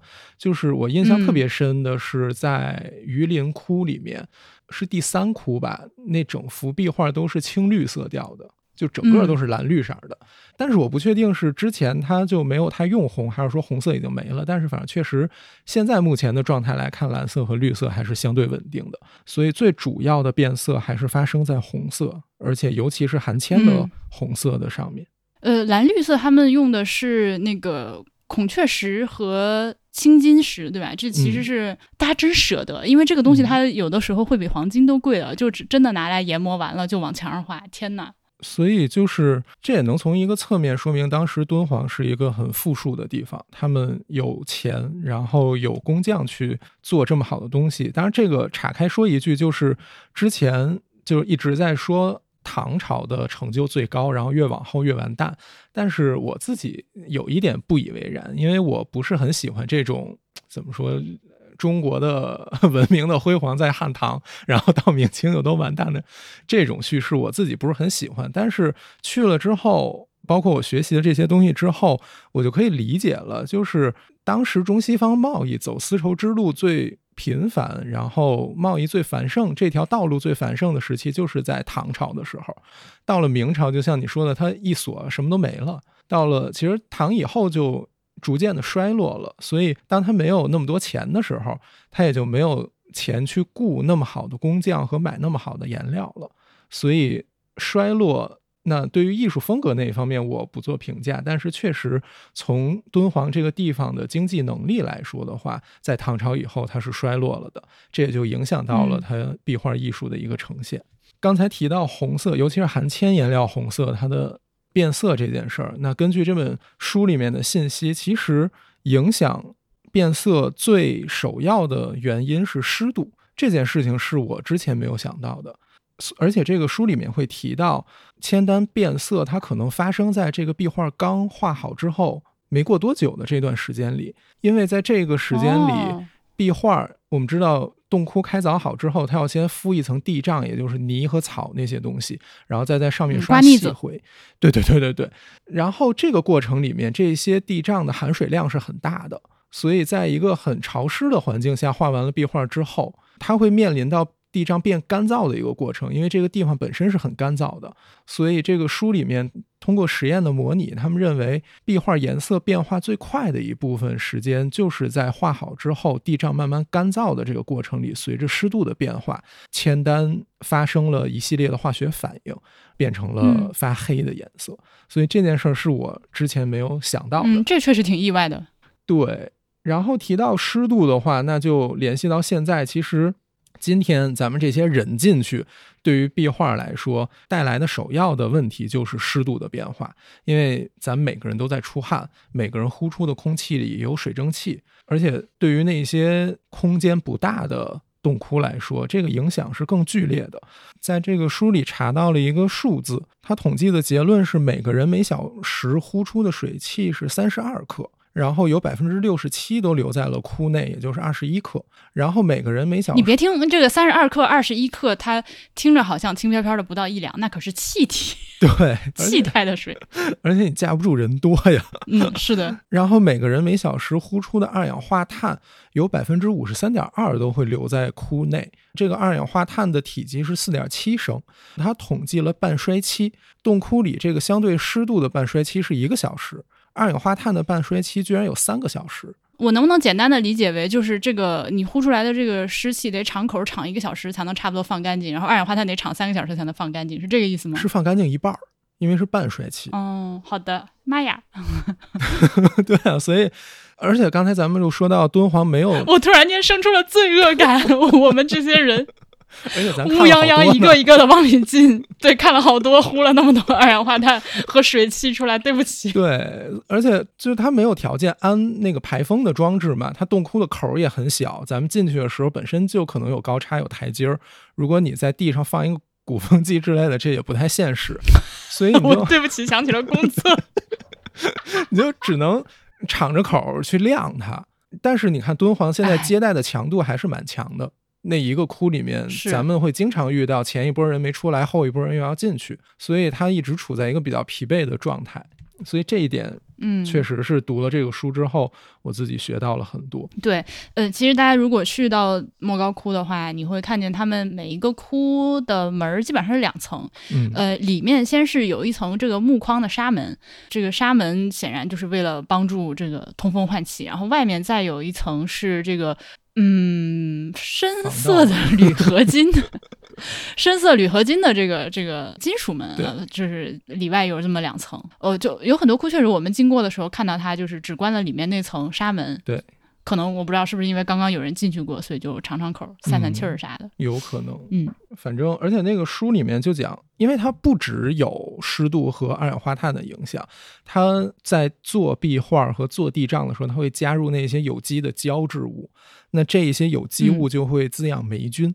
所以，嗯，那个书里就会写，对，那个书里就会写，就保持这个窟里没有霉菌最好的办法就是开窗透气。它可能出于非常符合生活经验，对，就是出于各个角度开窗都是有好处的，而且霉菌本身也会促进颜料的变化。所以它就是几股劲儿都拧在一起，它并不是我们单奔说啊，这个窟的颜色变了，但是它壁画整体保存很好，然后那个窟起甲了、苏减了，但是颜色还不错，那并不是这样的，它们这些因素会共同作用在一起，然后导致一个洞窟就各个方面都会产生一定的衰败，所以是一个很很复杂的过程。那那你也提到了这个苏碱和洗甲，这些是啥呀？对，苏碱你就可以理解成它酥了，它又像桃酥一样，那个墙你一碰就往下掉渣儿，大概是这个意思。嗯，然后这个 就怎么办？这期节目看了一眼我的墙角，这期节目录完，感觉感觉大家都不太敢去莫高窟了。它是它是很难治的，它产生的原因是壁画里面的那些可溶盐造成的。就是矿石和壁画的地障里都会有很多的盐，就是化学里的盐，并不是氯化钠，咱们吃的那个食盐啊。那这些可溶性的盐，它会溶于水。就是我们刚才在讲，在钢化壁画的时候，湿度很大，它们溶于水之后，在干燥的过程中，它们又析出结晶了。嗯，就是反碱了。对，一会儿湿一会儿干，一会儿湿一会儿干，那这些盐就会一会儿化了，一会儿又结晶，一会儿化了，一会儿又结晶。那在这个过程里，它的体积在不断的改变，所以也就导致了这个整个壁画，这时间长了，经过无数次的这种循环以后，就会处在一个很很不稳定的状态，它整个的结构就被破坏掉了，所以就会变成那种。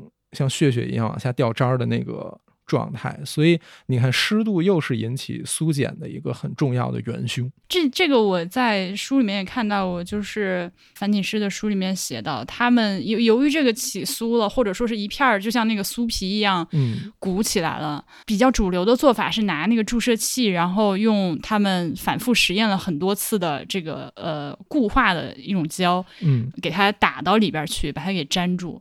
啊，你那个应该是针对空鼓，然后，然后他就说这个工作特别的精细而且费劲。你可以想象，就你稍微手就你打个喷嚏，就可能半面墙掉下来，然后 而且然后就只能一点儿点儿一点儿，就是真的是一平方厘米一平方厘米的去往里面去注胶去加固它。我想想，真的是我真的你就给桃酥打针嘛，respect 你那桃酥这个你 你你你你碰一下，是的是的它在往下掉嘛。哎，太吓人了。对，然后空鼓刚才提到空鼓，其实就是它那个胶整个老化之后就失去原有的作用了，然后再加上这些化合物的变化，整个壁画底下是空出来的，就跟你敲那个墙皮，你敲咚咚咚，这后头是空的一样，所以保不齐哪天这整一片儿就掉下来了，所以这个特别的可怕。咱们当时哎，去！去洞窟里会看到很多洞窟的顶儿是缺了一大片的。就那个应该就是和渗水导致的空鼓，然后在重力的作用下啪掉下来，然后那个壁画掉下来还可能砸坏塑像，所以就是两个一起完蛋的概念。亲娘啊那然后 啊！对，然后除此以外还有一个起甲，起甲就更像那个墙皮，它表层的油漆皮儿或者墙皮儿它开了，就跟那个大汉的土地一样，它嗯起来了一些。见过见过，都见过。对 对，这个也跟胶有关系，胶坏了，然后它附着力弱了之后，它又开始往外剥皮儿，当然也跟内外温湿度的变化有关系。所以就是就是我在看的时候，我也在头疼，因为比如说我自己在学建筑时，我可能更关注木结构这一方面。那对于建筑来说，这根柱子坏了，我们可以评估它坏了多少，我们就削下来多少，再给它补好的木头上去。嗯，那顶多可能就是测算一下它的力学强度还够不够啊，或者看一下它补上去之后的效果好不好。但是它至少是能补的，而且在一个没有任何彩绘的木头上，我们这一块，比如说遭了白蚁，我们给它切下来，大家也不会觉得怎么样。但是你对于那个壁画来说，它的这些信息跟它的物质材料是紧密联系在一起的，就是你，不存在一个保存信息，但是替换物质材料的一个做法，除非你把它整个截嗯取下来放到博物馆里一点儿一点儿修，但是这个又不符合今天我们认为的文物保护的原则。嗯，你就相当于把它变成一可移动的文物了，所以就就真的很头疼。而且你刚才提到，无论是把那个胶灌进去，还是把胶刷在表面，它都是一个不可逆的过程。就是我们在保护的过程里会很强调可逆性原则，就是我们不希望今天的干预会发生我们意想之料的后果，而这个后果发生之后，我没有办法撤销。那像比较早期的时候，比如说我印象里明定陵出土的那些丝织品，因为它在地底下封了三百多年，长期隔绝氧气，然后一拿起来之后，它就氧化发黑，然后变脆弱。所以当时我印象里是给一批保存状况比较好的丝织品刷了一层有机玻璃的，就希望把它们密封在那样的一个状态里。但是随着时间的变化，你这个刷的东西 也也出现了问题，而啊且有机玻璃它又不再柔软了嘛，所以丝织丝织品就失去了丝织品的特性，所以慢慢的它们也会变得有一些问题。那这个就是当时时代的局限造成的，我们自己的经验累积也有限，我们当时的认识也有限，你很难避免这种情况。那包括我们之前上课的时候会提到一个铁塔，我忘了是哪一个铁塔，就是铁铸的一个塔，好像是宋朝。的那么一个时代的一个塔，然后我们当时希望保护它，就给它刷了一层化学的涂料或者试剂在它的表面，但是我没有想到这个试剂刷上去之后加剧了铁生锈的过哦程。天哪！哦对 no！因为它不通风了，所以你不通风了之后，那个水汽就沤在里面，然后它就锈得越来越严重了。而这个涂层刷上去之后又很难再取下来，所以这个真的是嗯现在文物保护面临的很。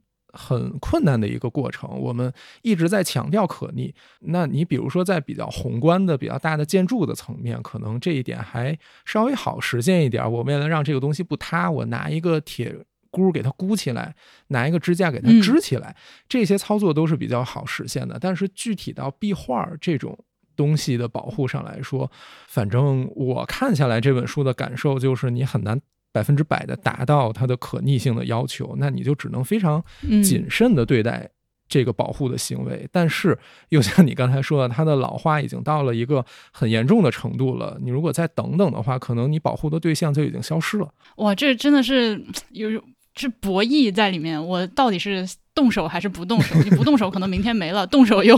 其实刚刚我们提到的水汽，我还想再补充一点，就是我们在那个呃榆林窟的时候，听说呃榆林窟最后参观完的时候，大家都会去参观一尊这个涅槃佛像嘛，嗯，很大哦，那个十几米吧，得横在那儿。当时讲解员就说，榆林窟这个地方发过大水，就榆林河发大水的时候，是这个整个佛像都被泡过。嗯，他给我们指了一下，呃，墙壁上那个当时发大水的那个水线，我就震惊了，因为在西北地区，就是就我们都以为这地方是沙漠，朋友们，但是当它涨水的时候，这个榆林河暴涨，那个水位得上来十几米得有，它现在就是一个两三米宽的一个像小溪一样的东西，但居然它涨水的时候可以涨到。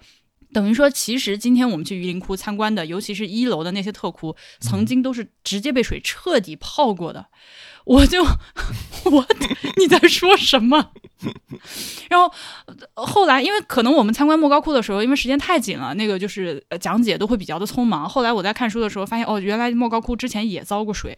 呃，就这个地方，它还虽然说总的来说是比较的干旱干燥，但它也有过这个暴雨的时候。我不知道它有没有，我目前还没有看到哪篇文章说这里像那个榆林窟那样发大水，整个洞被淹的那种啊。但是它的雨水是会从洞口倒灌进去的。嗯，大自然的力量，就 大自然真的太恐怖。而且你提到这件事儿，我还想到他这个书里提到的一些解决方案是监测景区里的绿化的那个影响。也就是说，今天景区里如果做了绿化，可能植物多了，然后这个区域里的含水量高了，它也会影响到壁画。但是在咱们的直觉看来，就是搞在沙漠里搞绿化，一定是一。在沙漠里搞绿化一定是一个好事儿嘛？但是 北京人的儿化音翻车事件，这段我不会剪掉。救命！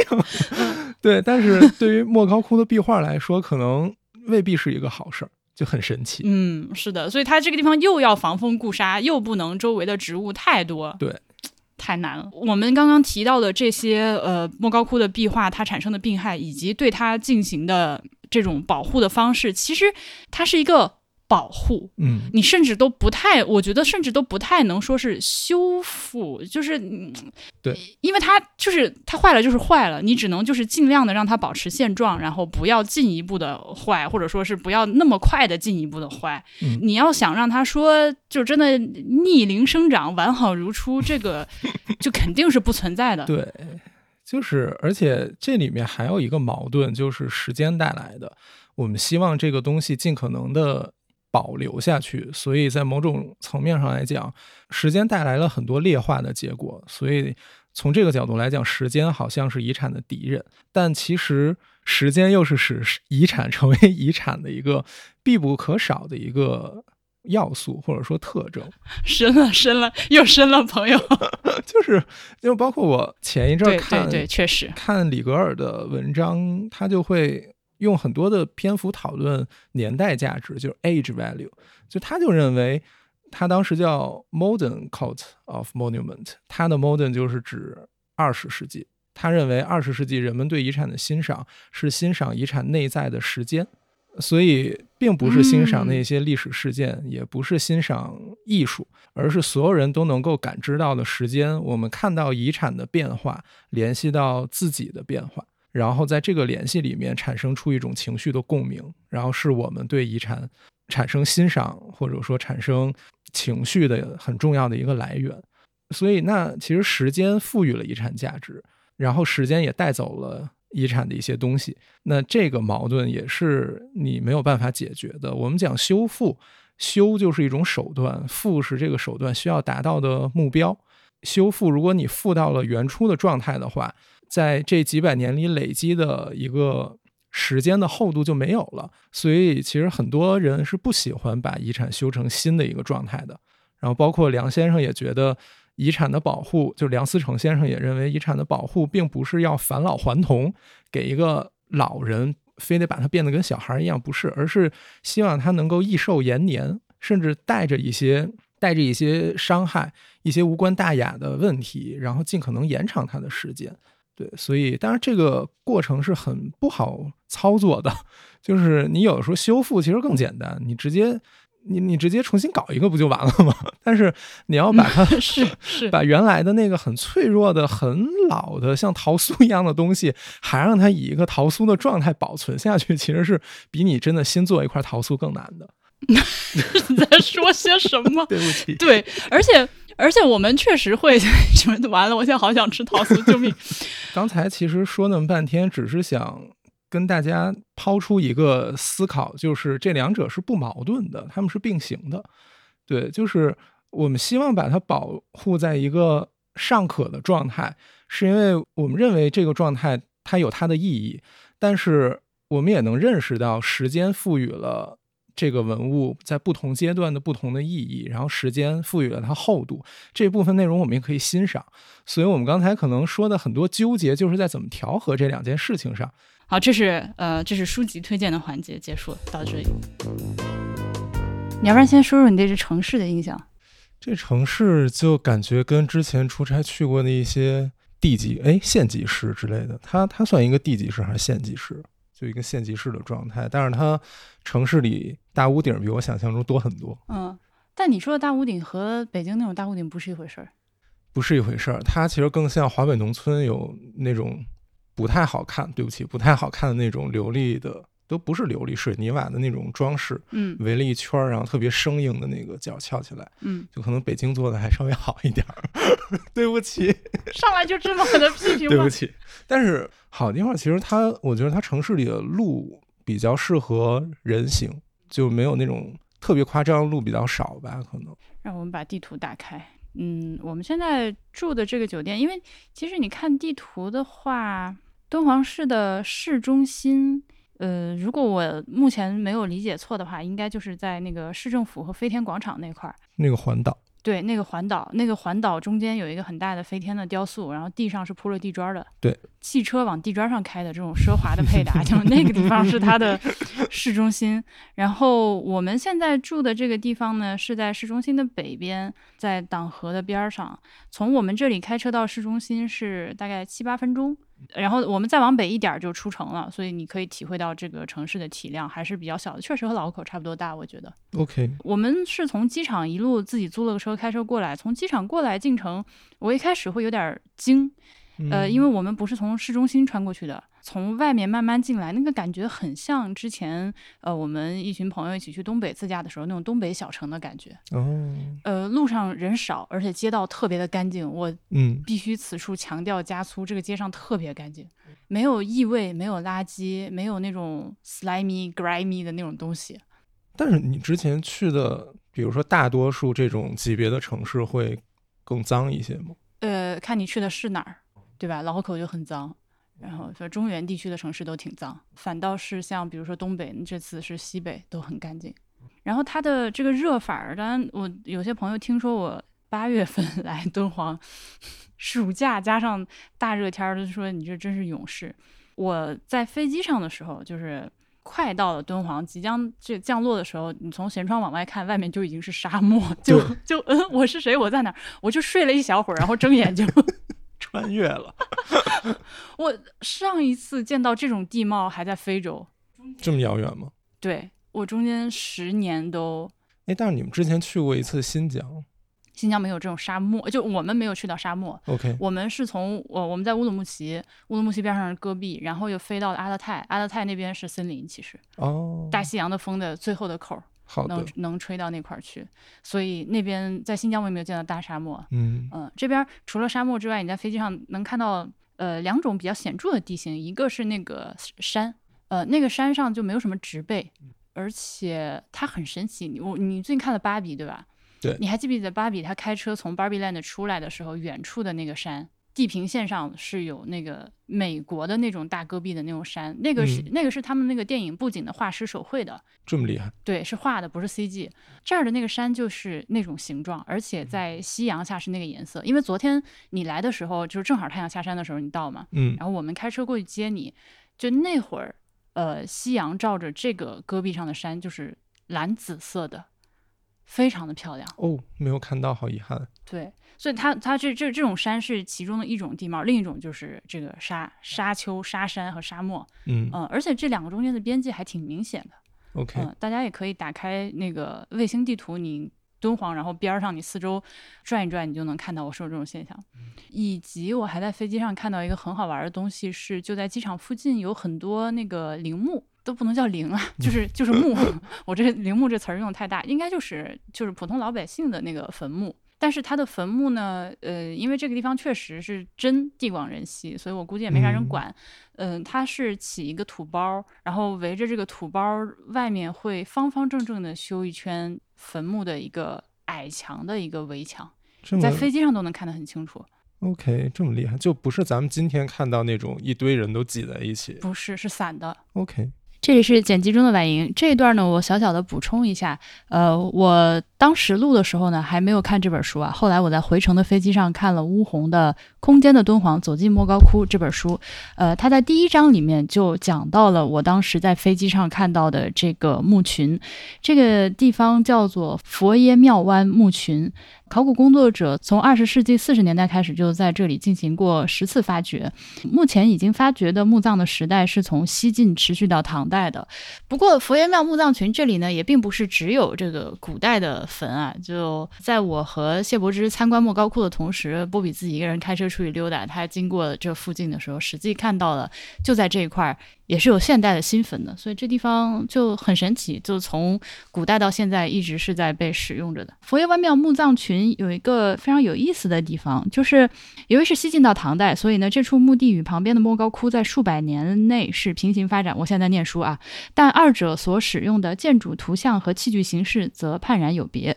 莫高窟中的再现型，就是 representational 的造像和壁画，从未出现在佛爷庙湾的墓中。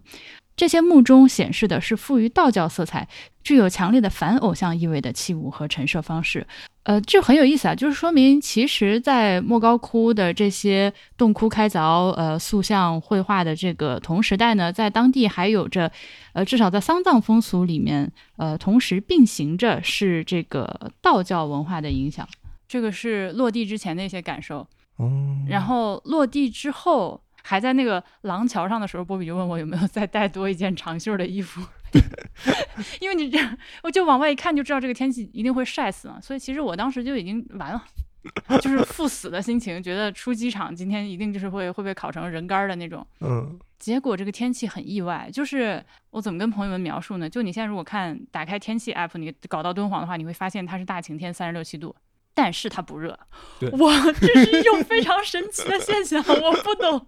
它是你只要不站在太阳地儿里被太阳晒着就不热。对，其实这就是一种典型的北方天气，嗯但是它比北京更怎么说两极分化一点，就是北京你站树荫里会觉得好一些，但是这儿属于你把伞一撑上就好很多。对对往树荫里一站，堪称凉快，嗯，小风一吹就凉快。对，然后我今天我们俩不是在路边等波比开车过来，我我站在一个电线杆子的影子里面吗？哎，站在电线杆子的影子里面就够了。嗯，我只有就是小腿有一块儿露出了外面，那块儿是烫的，然后我就赶紧把腿收回来。就这个地方的天气太神了。嗯然后还有一个是我不是特别爱出汗嘛，我们今天一天下来，我大概喝了有两升的液体，但是我只上了两次厕所。很说明问题，对吧？就说明我真的出了很多很多的汗。但是呢，你出汗它就会立刻的蒸发掉，就是因为我是那种暴汗体质。比如说我在上海，如果我们到那个我到我们村里就屋外面稍微干点活的话，就会汗如雨下，整个湿透的那种。嗯其实我想我今天的出汗量应该跟那个差不多，但是就是只要是汗从毛孔里出来就咻。所以到了一天的结束五点多，我们从那个莫高窟出来的时候，我摸着自己脖子，尤其是脖子这块，其实是粘的，而且我能觉得自己的皮肤已经被汗的那个盐分遮的有点难受了，嗯，但是我一整天都没有感受到自己在出汗。对，这就是我很喜欢的干燥的夏天，因为我。我我我前一阵刚从景德镇回来嘛，就是南方那种啊湿热！你知道，就是！走到下午，然后所有人的衣服都是湿透了的那种，你没有办法在那个地方让自己保持干燥，但是在这种地方其实就可以，所以我竟然觉得，哎，挺好。还能 再来，而且我觉得下次再让我夏天来，我也不会恐惧了。嗯，就是有些地方，比如我之前去香港嘛，我真的是从每每一天窒息，窒息每。一天都很想死。还有就是这个地方和我们过来的地方它有时差，现在是九点一刻，天天刚黑，甚至现在 还没有黑。对，现在是上海可能七点钟呢，差不多六七点的样子。所以就导致我们。因我我这个时间应该已经觉得很累了，但是由于天还亮着，所以就是脑脑子告诉我你还就是现在还早，还是下午，你还没有累，嗯，就可以硬撑着一口气继续爬起来活动一会儿。对，哎，但是这个我就联想到跟气温有关的。你看咱们吃饭的时候，其实是基本上一天里最热的时候，which is 下午六七点的样子，所以它那个时候应该相当于东部的下午两三点。嗯，是的，这种感觉太奇怪了。敦煌市的话，它是有一个，它是有一条河的，叫党河，嗯，就是我党的那个党字的那个党河，呃，从城市的，我觉得它不太能算从中心穿过，它其实从城市的西边流过，靠西，对。对，呃，这条河我去看了一下，它还是，嗯，它是断断续续的，断断续续的吗？对，它不是一直有流量的。就我们啊，对，从我们住的这个酒店，你往河边去走的话，它会变成一块一块的小的湖泊的感觉，湖泊和沙滩、沙洲，然后沙洲里面就有很多鸟，有大量的白脊林和白脊林的幼鸟。嗯，我昨天看到一只巨大的苍鹭，然后还有一些我不认识的，我不知道是鸥还是鹬之类的东西。因为我昨天没有带望远镜，风景还是很不错的。嗯。你也确我，反正我对它确实也不要求它多么的清澈，它是黄黄的。哦，它是黄黄的，好可惜。可能也有干净的时候吧，但是就是这两天正好它不是。嗯嗯，如果大家来住的话，我觉得敦煌可能最不缺的就是酒店，但是呢，它真的挺贵。我觉得我现在其实还蛮依赖那个呃旅旅游之前，我不能说依赖吧，就是我还挺喜欢用小红书大概搜一下的。呃，小红书上最火的一个敦煌的酒店叫敦煌山庄。听起来就很贵呢。我一看八千多、一万多是怎么回事？多么对不起，这还是超出了我的想象。但是后来好像说他那个一万多是那种，就是你可以住八到十个人的那种，就大家一起住的奢华大别野。嗯，对。好的，反正嗯，咱们就是住的是这种某连锁酒店，就我觉得也还行，这已经算贵了，因为这种水平你在上海就是个四百块钱，在这儿是六七百。所以应该是旺季吧价格炒起来了。对，就是暑假，你也可以理解吧？人家这个旅游城市确实就是得靠这个玩意儿。对。然后咱们可以说说吃饭。吃饭的话，哎，朋友们，你把大众点评打到敦煌，然后打开看一眼，你就知道。就是我想吃菜，我想吃白水煮的青菜，我想吃甜的白菜。甜的白菜还行。它是一个主流统治地位的蔬菜是沙葱的地方。不愧是来到了我国的大西北。我上一次吃沙葱这么多的地方还是在新疆。我第一次吃呢。哦哦，是吗？哦，对，这是你出来，你说是离离家最远的地方。最远的地方。然后之前我去过一次青海，然后再就没有来过这个这这么靠西的地方了。OK，所以新疆你还没去过。那么敦煌的特色菜分别有哪些东西呢？一个是胡杨焖饼。我我不明白为什么它叫胡杨焖饼啊？这个这个，它这个胡是就是我理解的那个胡人的胡吗？就胡杨是那个树，不是那个树，它是胡人的羊肉这两个字哦。胡杨焖饼，那有可能，反正就是很像大盘鸡，但是羊，但是面条换成焖饼。哎，但是昨天咱们吃的是面对吧？不是饼，那个就是饼，那个是饼啊。对，你看你仔细看的话，那个饼上面有一个一个那个烙过那个气泡。哦，那是烙过的。对，所以它是浅浅的烙过的薄饼，然后切成巴掌大的块儿之后和。炖羊肉、红烧羊肉拌在一起，然后里面有一些洋葱什么之类的，好吃是很好吃的，而且这儿羊肉品质都很好。对，不是很膻。然后咱们今天中午吃了一家叫做夏家和之的菜馆，是我好不容易找到的一家，我觉得比较清淡的，因为其他的好像都会是各种红色的菜，酱会比较多。中午那个是没有搁酱的。对，其实我虽然吃完了之后，我也不明白啥叫和之，我觉得就是各种料都放一点的汤的意思。嗯嗯，它里面。有羊肉，有羊杂，还有一些夹沙肉丸儿，呃，最后那个粉条，那个粉条的质感是我之前不太见过的。哎，跟那个老鸭粉丝汤的粉不一样，不一样。还有沙葱沙葱炒蛋，对吧？这个是家家都会做的。还有一个特色菜，我们目前还没有吃到，可以明天吃一吃的，叫榆钱饭。那是啥？哪三个字？榆钱儿。哦，榆钱儿就是榆树结的花儿吧？对。啥叫榆钱饭呢？我不懂，那是不是就把鱼钱搁饭里一起蒸？嗯，你看这个图片看起来像是鱼钱，像炒的。炒的，我不知道，明天可以试试看。然后还有一个，还有一个特色饮料叫杏皮茶。嗯，它是用什么杏啊、山楂啊熬出来的一个甜水我觉得其实就是这这边版本的酸梅汤的感觉，还不错，就是略甜，但挺好喝。嗯，它有一种陈皮的那种夏天所谓那个什么生津解暑的那种，就就它那个就他那个口味喝起来会让我联想到就是陈皮茶之类的东西。对我没这次没喝，但是我之前在北京喝，它有一个牌子在北京还蛮火，之前，嗯然后喝了之后就是陈皮味很重。对，反正基本上在这个地方可能待两天以上就要开始吃回头菜了，就这些东西，嗯，来来回回羊肉的 一万种做法。羊肉对牛肉和羊肉，嗯，然后我们今天晚上从那个莫高窟回来之后，是去了一个叫什么沙洲啥玩意儿，就是非遗小吃夜市，反正就敦煌夜市的，呃，不推荐，我个人不推荐。嗯，反正就是热闹。你要凑热闹，可以去几个人围着一起吃他们那些烤的东西，可能还行吧。对他，他我告诉你，大家里面都有啥啊？有一个排了我半个小时的一个牛肉饼，我不明白，门钉肉饼啦，朋友们在北京可以吃。沙葱牛肉饼 就是牛肉馅儿烙饼，但里面加了沙葱，牛肉嗯烙饼蛋沙葱，有烤什么红柳红柳肉串儿，呃，手抓饭，蒸的羊肉馅儿包子，还有一些蒸的叫敦煌三宝的一个非常奇怪的东西，并不。蒸饺之类的，对，小蒸饺，但它那个皮儿好像我觉得加加了淀粉或者是淀粉，就是半透明的那种蒸饺，我 I I me no like。还有一家卖烧鸟的。日式烧 鸟和精酿啤酒，啊，精酿啤酒我也看见了，啊、还有什么大葱呃大肠包葱，你知道是啥吗？九转大肠的，反正也是一种网红小吃，就是一整根儿大哦葱，然后外面整个套一整根儿大肠，就是那个大肠不是切成一段段，然后就直接在火上烤，反正就是这些东西啊、哦还有一个特色忘了说，叫驴肉黄面，还不错。呃，但是我没觉得它那么那么好吃。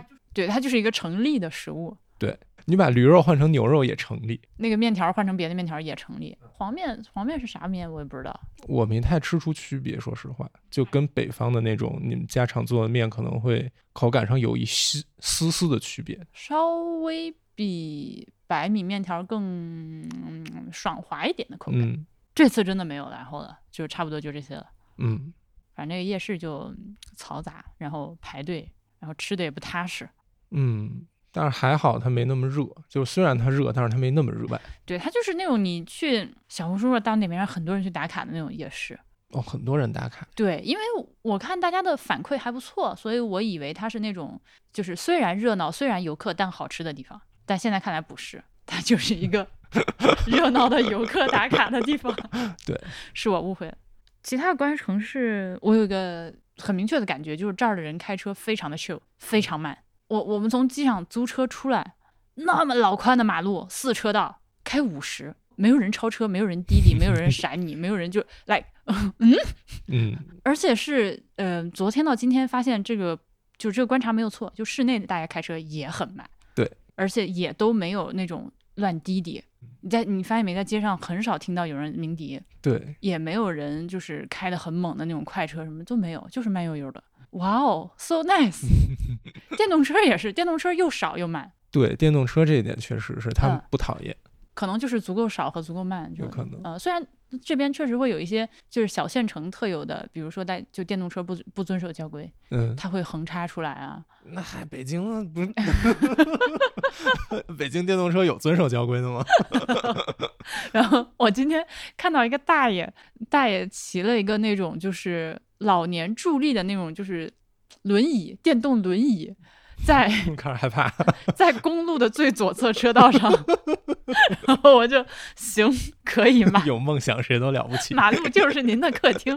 但是其其他的周围的就是司机也就很淡定的让他开，嗯哎哎呢，这是挺好的一件。以及敦煌的那个大马路上，你仔细看你会发现，它最左侧的那个车道，它是所谓的文博车道。嗯，我就想，我们是不是有一些就是 priority？咱们可可以走吗？这个我好像是最近要搞一个什么文博会，一个博览会还是啥的。对，嗯，看到了宣传的广告，他说倒计时三十一天，有个有个大活动，I don't know，反正这就跟咱就没啥大关系了。可惜了，嗯，你要干嘛？我要我要走快车道。好，你快车道你。其他的话，城市建筑，城市建筑，我觉得还是比较那些专门给游客建的很多建筑是很，它也不是奢华大，大，就浮夸。对，比如说敦煌大剧院，还有那个什么又见飞天，呃，又见敦煌和什么乐舞敦煌那种表演演出的场场地，就这地儿这个地是真的无所谓，就给你画一嗯大片，你去弄吧。包括这个敦煌中学，啊，大家如果经过的话，你会发现还有一个地方，就是我我当时就是爆笑的是，我们从机场出来了之后，往市区方向开，然后你的右手边突然间会出现一个广场，广场上有一个大建筑，然后我就掏出手机来拍，我一边手机拍，我一边哎，你看敦煌博物馆，然后过了一会儿发现，哎，火车站，然后然后几个小时之后，谢柏芝来了之后，他一看，哎，博物馆，对。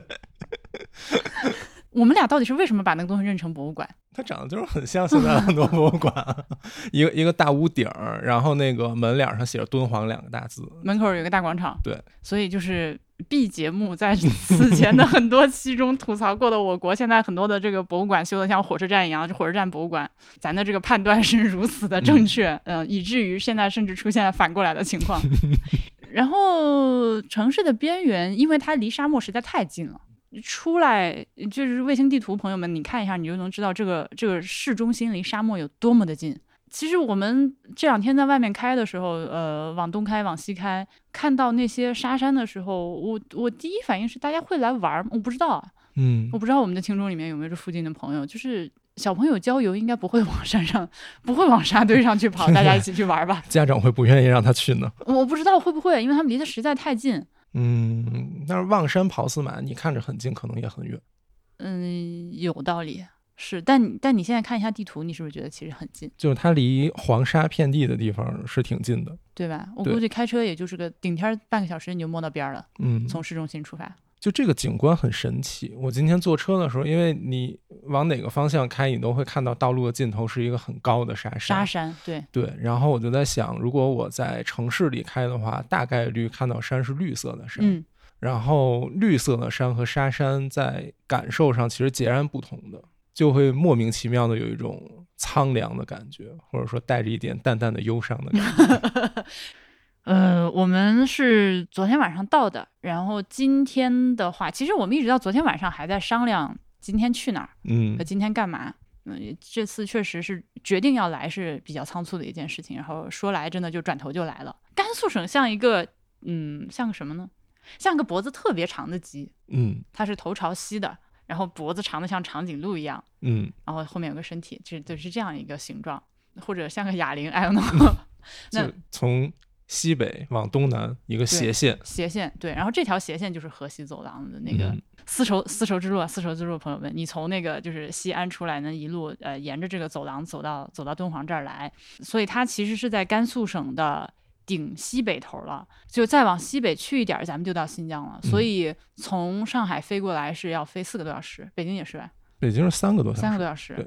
这个这个飞行时间之长，已经足够让我在书上呃在飞机上翻完两本书。就是你看的也挺快的。对，就呃这毕竟是图册嘛，就、嗯，就也还挺厉害，就就是就真的很远啊！我还剪了会儿播客，甚至 然后救命啊！我还吃了顿饭。所以从这个地方开始，呃，然后呢，我们的呃，就就敦煌作为一个丝路上非常重要的中转站，呃，嗯往西边呢，这个丝绸之路会分叉成南北两路，北路就出玉门关，呃，南路是出阳关，嗯这俩名字大家应该都是耳熟能详的地点。如果你从玉门关的方向再往外走的话，会有那个雅丹地貌的那个国家公地质公园可以去参观。但是我那个地方我们这次应该去不了，因为那个地方太远了，那个地方开车来回得四个多小时，就是可能你得一天就去那边去了。嗯如果是往东边去的话，就我们明天就往东走。明天往东边的话，就有榆林窟。嗯如如果是往呃往城市的西南方向开一点儿的话，大概就是四十分钟之内就会到达西千佛洞。西千佛洞是我们今天上午去的，对然后呃，然后莫高窟的话是也就是千佛洞啊，在城市的东南方向开车，其实只要开十几二十分钟。就是你如果直接能够开到那个莫高窟那儿的话，是三四十分钟对。但它其实是，呃，你开个二十分钟左右，先到达一个中转的游客集散中心，然后统一坐大大巴过去，就私人的车辆是开不到莫高窟去。呃，以及如果我们向东，也就是明天的路线的话，明天上午我们就呃可以去榆呃榆林窟，呃，以及路上还有另外几个就是国家级的文保单位，嗯我们可以一串儿把冬天呃把东边的这这条线路给看了。当然，你知道，其实就这些年呃很流行所谓的青甘大环线，青海、甘肃，转一圈嘛？嗯，就自驾特别大的一圈儿路线，有很多人就是愿意走这个，好像风景也确实是很好。那我们在这儿只待三天时间，就是这个线路上比较少的一部分，大约是这样。好，今天真的就到这 儿了。今天我真的已经说不动了，已经说了两个半小时。一天的东西，我为什么能说两个半小时？丰富啊！所以敦煌不愧是满足六条标准的世界文化遗产。救命！好的，那么就先这样，大家拜拜。拜拜。